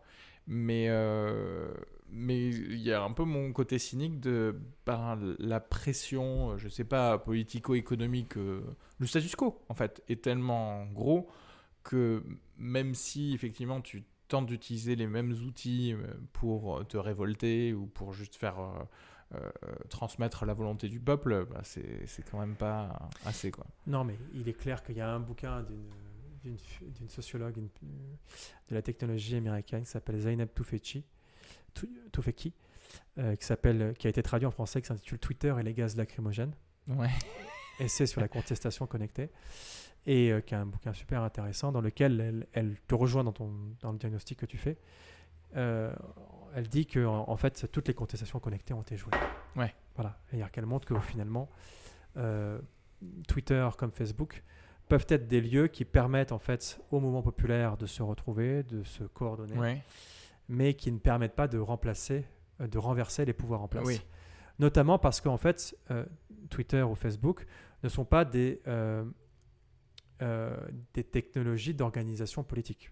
Ouais. Ce sont des technologies qui permettent de constituer des groupes, de se coordonner, de communiquer. Oui, déjà, de se Mais- de- ne serait-ce que de se retrouver, c'est déjà. se- euh, mais elles répondent à des enjeux économiques qui ne sont pas ceux en fait de constitution de nouvelles communautés politiques. Ouais. Elles, euh, voilà. Et donc euh, le but de Facebook, c'est créer de l'émulation. Qu'est-ce que cherche Facebook? Ouais. Dans la manière dont il agence en fait les, euh, les discussions entre les individus, c'est de foutre le C'est d'avoir bordel. du débat, oui. De, oui, créer le chaos. qu'ils ont, ils ont vu d'ailleurs que ça crée plus Bah, d'attention. Ça crée plus de connexion et puis fait d'avoir des débats. de- Et d'ailleurs, euh, et en fait, on est un peu manipulé par ça. C'est-à-dire que nous, même si on est un temps chacun dans à une discuter, à se bulle, euh, disputer, à oui, se c'est ça, disputer, exactement. ouais. C'est-à-dire que même si tu es dans ta bulle d'amis qui ont les mêmes pensées que toi, tu vas voir Hmm. poindre le, euh, le statut du gars que tu n'avais pas vu depuis 4 ans, tu sais, qui va te donner envie d'aller répondre et dire mais euh, c'est inadmissible Hmm. ce que tu dis Ouais. parce que c'est ça qui va faire. Et, et moi, c'est pour ça que je, je dé- je dépense très peu de temps et d'énergie sur ces réseaux sociaux parce que je sais très bien que nous sommes T'en dé- t'en dépensais avant Justement, est-ce que tu. J'en ai pensé plus avant. Ouais. Je me suis, je me suis pas, j'ai pas supprimé mon compte de Facebook. J'ai désactivé mon compte Ouais. Euh, parce que je considérais que je passais trop de temps à me disputer avec Ouais. des gens. Puis ça me faisait mal, tu vois. Ouais, ouais, bah oui, non, mais oui, Mon, mon ego en prenait un coup. euh, Twitter, au fond, je suis en qualité d'observateur aujourd'hui, mais je, je poste quasiment rien. Ouais. C'est-à-dire que La dernière fois que j'ai posté, c'était il y a peut-être trois mois, un truc comme ça. Euh, et je vois tous ces gens. Et alors, ce qui me fait halluciner, c'est surtout les intellectuels qui sont conscients de tous ces trucs-là Oui. et qui, malgré tout, Oui, en f- font partie. font partie Font partie je dis, mais les gars, mais vous êtes fous. Ouais, en fait. ouais. Je comprends pas, en fait. Si même vous, qui êtes conscient dans les plus euh, petits détails technologiques des manipulations dont nous sommes l'objet, euh, vous passez du temps sur Twitter, mais je veux dire, mais qui va donner l'exemple en fait? Mais Euh, après, c'est ça le truc. C'est-à-dire, c'est comme si tu te disais arrêtez d'utiliser du, du gaz sarin. Tu vois ce que je veux dire? Et en même temps, les gars te disent ouais, mais c'est quand même vraiment efficace, quoi. Efficace pourquoi Alors, parce que En eux. fait, alors, l'impression c'est ça la question. Mais le truc, c'est que eux, ils se disent ok, ça me paraît efficace. Pourquoi? Parce que le dernier tweet que j'ai fait, il a, il a eu 15 000 euh, Hmm. retweets. Donc, j'ai l'impression que là, on m'écoute. Et. Et après, ça, encore une fois, toujours les premiers instants, ça peut partir d'un truc vraiment sincère de, bah, du coup, mon idée, elle est relayée, elle va transpercer quelque chose, elle va nous permettre de quelque chose. Alors qu'en fait, bon, il y a aussi la sous-couche de juste l'ego. Je, suis juste tout. très heureux d'avoir eu euh, autant de retweets. Et en vrai aussi, dans un autre coin de mon esprit, il y a le côté, bah, du coup, si je deviens un peu une personnalité Twitter, je vais pouvoir vendre mon livre plus facilement, tu je, vois. je, je crois, je crois, voilà, je pense que si tu veux, c'est vrai que Facebook à certains moments a pu impressionner les pouvoirs publics parce qu'il a permis des rassemblements sur la place publique qui étaient inattendus. Euh, ça a été le cas de certains rassemblements festifs euh, en province ou même euh, Nuit debout, tout ça, ou même les Gilets jaunes, tout à fait. Mais après, je pense que toute cette émulation, je pense qu'elle reste dans la plateforme en fait. Ouais. Je veux dire qu'entre la, la- la quantité en fait d'énergie que tu vas dépenser et le- le- la, la, la, la- comment dire la la l'application concrète que ça va avoir dans notre vie euh, dans notre vie je vais pas dire réelle mais Ouais. euh, vers la puissance de transformation physique que ça va Oui. avoir Elle si est veux, minime, quoi. elle est minime quoi Alors après, c'est intéressant parce que aussi, c'est-à-dire que pour moi, c'est une nouvelle, c'est toujours une nouvelle arme. Et peut-être qu'on est dans la phase de ah bah ok, on peut pas faire ça. Tu vois ce que je veux dire? C'est-à-dire que Hong Kong, Gilets jaunes, printemps arabe, les gens se sont dit, ah je crois que avec euh, le laser Twitter, on va détruire l'étoile noire, tu vois. Et ils se sont dit, et ils se sont rendus compte, ah ben en fait non. Cela dit, ça veut peut-être pas dire et ça, c'est- voilà, un peu mon avis. Ça veut peut-être pas dire que ça servira à rien, parce que moi, je me dis, du coup, en, en parlant avec toi, je me dis, ah bah peut-être juste pour un sujet précis, pour un truc peut-être plus restreint, pour une loi, pour quelque chose, tu vois, si, avec un, si c'est mieux coordonné, c'est-à-dire qu'en en gros, si des gens sont capables de rallier euh, autant de personnes que pour les Gilets jaunes, ou peut-être moins même, mais juste pour quelque chose qui va être voté, tu vois, bah peut-être que ce, y aura un, un impact. Versus, on va tout faire péter, on va tout refondre. Mm. Bien sûr que non, en fait, quelque part, tu vois. Non, mais encore une fois, voilà, Twitter, euh, Facebook, euh, euh, toutes les plateformes numériques euh, qui sont pondues dans la Silicon Valley ne permettent pas euh, de produire de nouvelles organisations politiques. Mais par contre, ce que ça permet de faire, c'est un peu de foutre le bordel. Oui, il y en Voilà. a peut-être besoin déjà Voilà. pour Et- et- ensuite avoir Et en fait, euh, si tu veux, très concrètement, c'est ce qui s'est passé avec les Gilets jaunes. Ça a fait peur à Macron. Euh, le printemps arabe a fait peur euh, en Libye, en Égypte. Euh, bah, je pense que le pouvoir chinois a eu peur aussi de ce qui s'est passé à Hong Kong. Mhm. Donc ça a quand même perturbé. Oui. Voilà, ça a quand même créé de la perturbation. Mais en fait, il s'agit pas de créer, il suffit pas de créer de la perturbation pour renverser un pouvoir existant et le substituer par une Oui, nouvelle organisation il, politique. il faut avoir une, euh, Et- des, et- des gens coordonnés, quoi. Il faut même. avoir des gens coordonnés, il faut avoir des nouveaux designers qui produisent des nouvelles plateformes numériques qui vont leur permettre de s'organiser Mm. pour pouvoir réfléchir à euh, la production de plateformes qui visent des enjeux politiques alternatifs. Et ça, ça n'existe quasiment pas encore aujourd'hui. En France, il y a euh, Framasoft qui s'intéresse un petit peu à ces enjeux-là. Ils font ça euh, de manière assez bénévole. Ils ont un succès qui est colossal. Ils sont dépassés par le succès qu'ils ont eu. Mhm. Il y a eu des, des, des, des collaborations. Framasoft, du coup, c'est c'est un, c'est c'est une, c'est quoi, c'est une app, c'est un truc de. Framasoft, c'est une, une société euh, de bénévoles Mhm. euh, qui, euh, pour la plupart, sont informaticiens, développeurs, et, et mus par des enjeux politiques, euh, voilà, on- je- sais pas, anarchiques, euh, Ouais, ouais. anarchistes, pardon. En tout cas, anticapitalistes pour la plupart, et qui essayent de mettre leurs compétences au service de la production de plateformes qui euh, visent des enjeux politiques euh, voilà, D'accord. euh, en gros, qui, qui pourrait peut-être plus faciliter un vrai résultat de Une véritable coordination, transformation de- politique, ouais, voilà. Ils sont, ils sont une cinquantaine, si je ne me trompe pas aujourd'hui, ce qui est quand même pas rien. Ouais. En France, ils ont un succès qui est colossal et ils sont dépassés par leur succès en fait. Ils n'arrivent plus en fait à faire face à la demande croissante qu'ils reçoivent. Mm. En fait, c'est très bon signe d'une certaine manière parce que ça Oui, veut dire qu'il y a beaucoup de gens qui sont conscients que les, les GAFAM ne permettent pas aujourd'hui de renverser les structures politiques existantes et qu'il faut inventer soi-même ses propres objets technologiques, c'est-à-dire d'une certaine manière ses propres nouvelles ouais. armes politiques. en Ok. fait. Parce qu'aujourd'hui, si tu veux, à l'époque, euh, je ne sais pas, du Moyen-Âge, peut-être que les armes politiques étaient des armes au sens propre du terme, des couteaux, Oui, des oui, choses oui. comme ça. Maintenant, c'est. Aujourd'hui, aujourd'hui, c'est les médias, quoi. Mm. Et les médias au sens large du terme, pas seulement ceux qui transmettent des informations, mais ceux aussi qui médiatisent en fait ton rapport à l'autre, qui médiatisent ton rapport au monde. Et les plateformes, c'est ça, les plateformes de communication, de coordination, de mobilisation, d'organisation. Voilà, et, et ça, c'est euh, c'est ce que c'est ce qu'essaye de faire. Du coup, je fais de la pub pour Framasoft. ouais, non, mais tant mieux. Non, mais, euh, Mais- voilà, bah, au moins, bah, du coup, on va finir là-dessus, mais au moins, tu vois, il y a le côté genre, euh, bah, piste, c'est effectivement, bah, jouer le, j'allais dire le même jeu, euh, avoir un, euh, des, enfin, pas, peut-être pas des applications, mais en tout cas des, des structures sont aussi des parallèles. ouais, euh, ouais, Et c'est ce qui s'est passé. et- j'ai fait un colloque avec les Gilets jaunes et puis des, des structures, on va dire, euh, d'innovation technologique ou d'invention technologique alternative comme Framasoft il y a quasiment un an maintenant, qui a eu un, un certain succès, dans lequel le but c'était de mettre en, en- en discussion, euh, je dirais, des acteurs politiques euh, qui étaient les Gilets jaunes, et puis des acteurs de la réinvention technologique engagés sur euh, des valeurs politiques comme Framasoft, Mm. afin de pouvoir faire en sorte qu'ils travaillent ensemble. Voilà. Ok. Bah justement, je, bah, je mettrai le lien de ça euh, dans le descriptif. euh. bah, du coup, on va s'arrêter là. Merci beaucoup, Merci à toi, Ariski. Igor. Je, je, je pensais qu'on allait justement beaucoup plus parler de ton futur projet, là, justement, de tout ce qui est Ouais. entre complotistes et journalistes, etc. Ouais. Surtout que là, moi, je suis un peu dans ça parce que j'ai réuni, je te- je t'en avais parlé, quelques stand-uppers euh, qui sont un peu fans de, de complot et justement, on essaye de. Là, justement, mercredi 13 janvier à, euh, à 12h30, on va, on va faire un live euh, exprès où on va. On va parler d'un dernier documentaire euh, de, de complotistes. Donc voilà. C'est parfait, j'aurai Voilà. pla- plaisir à Bah, revenir. tu... bah, exactement, tu reviendras. Bah, merci beaucoup et merci, Merci à toi. tous d'avoir regardé. Must be some kind of way out of here. Say the joker to the thief. There's too much confusion.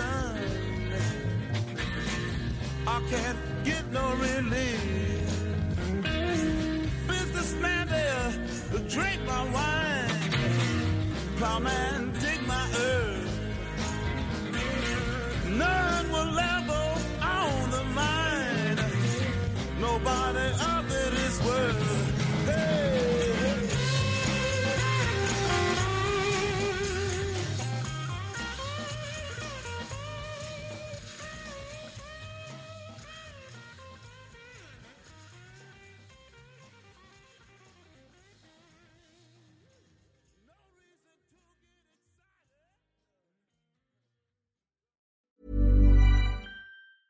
secret to summer ready skin is here. Osea's number one best selling Andaria algae body oil, clinically proven to instantly improve skin elasticity and transform dry skin to silky, soft, and unbelievably glowing. Its signature scent of freshly squeezed grapefruit, cypress, and mango mandarin transports you to sun kissed summer days. Get healthy, glowing skin for summer with clean vegan skincare from Osea. Get 10% off your first order site wide with code GLOW at OseaMalibu.com.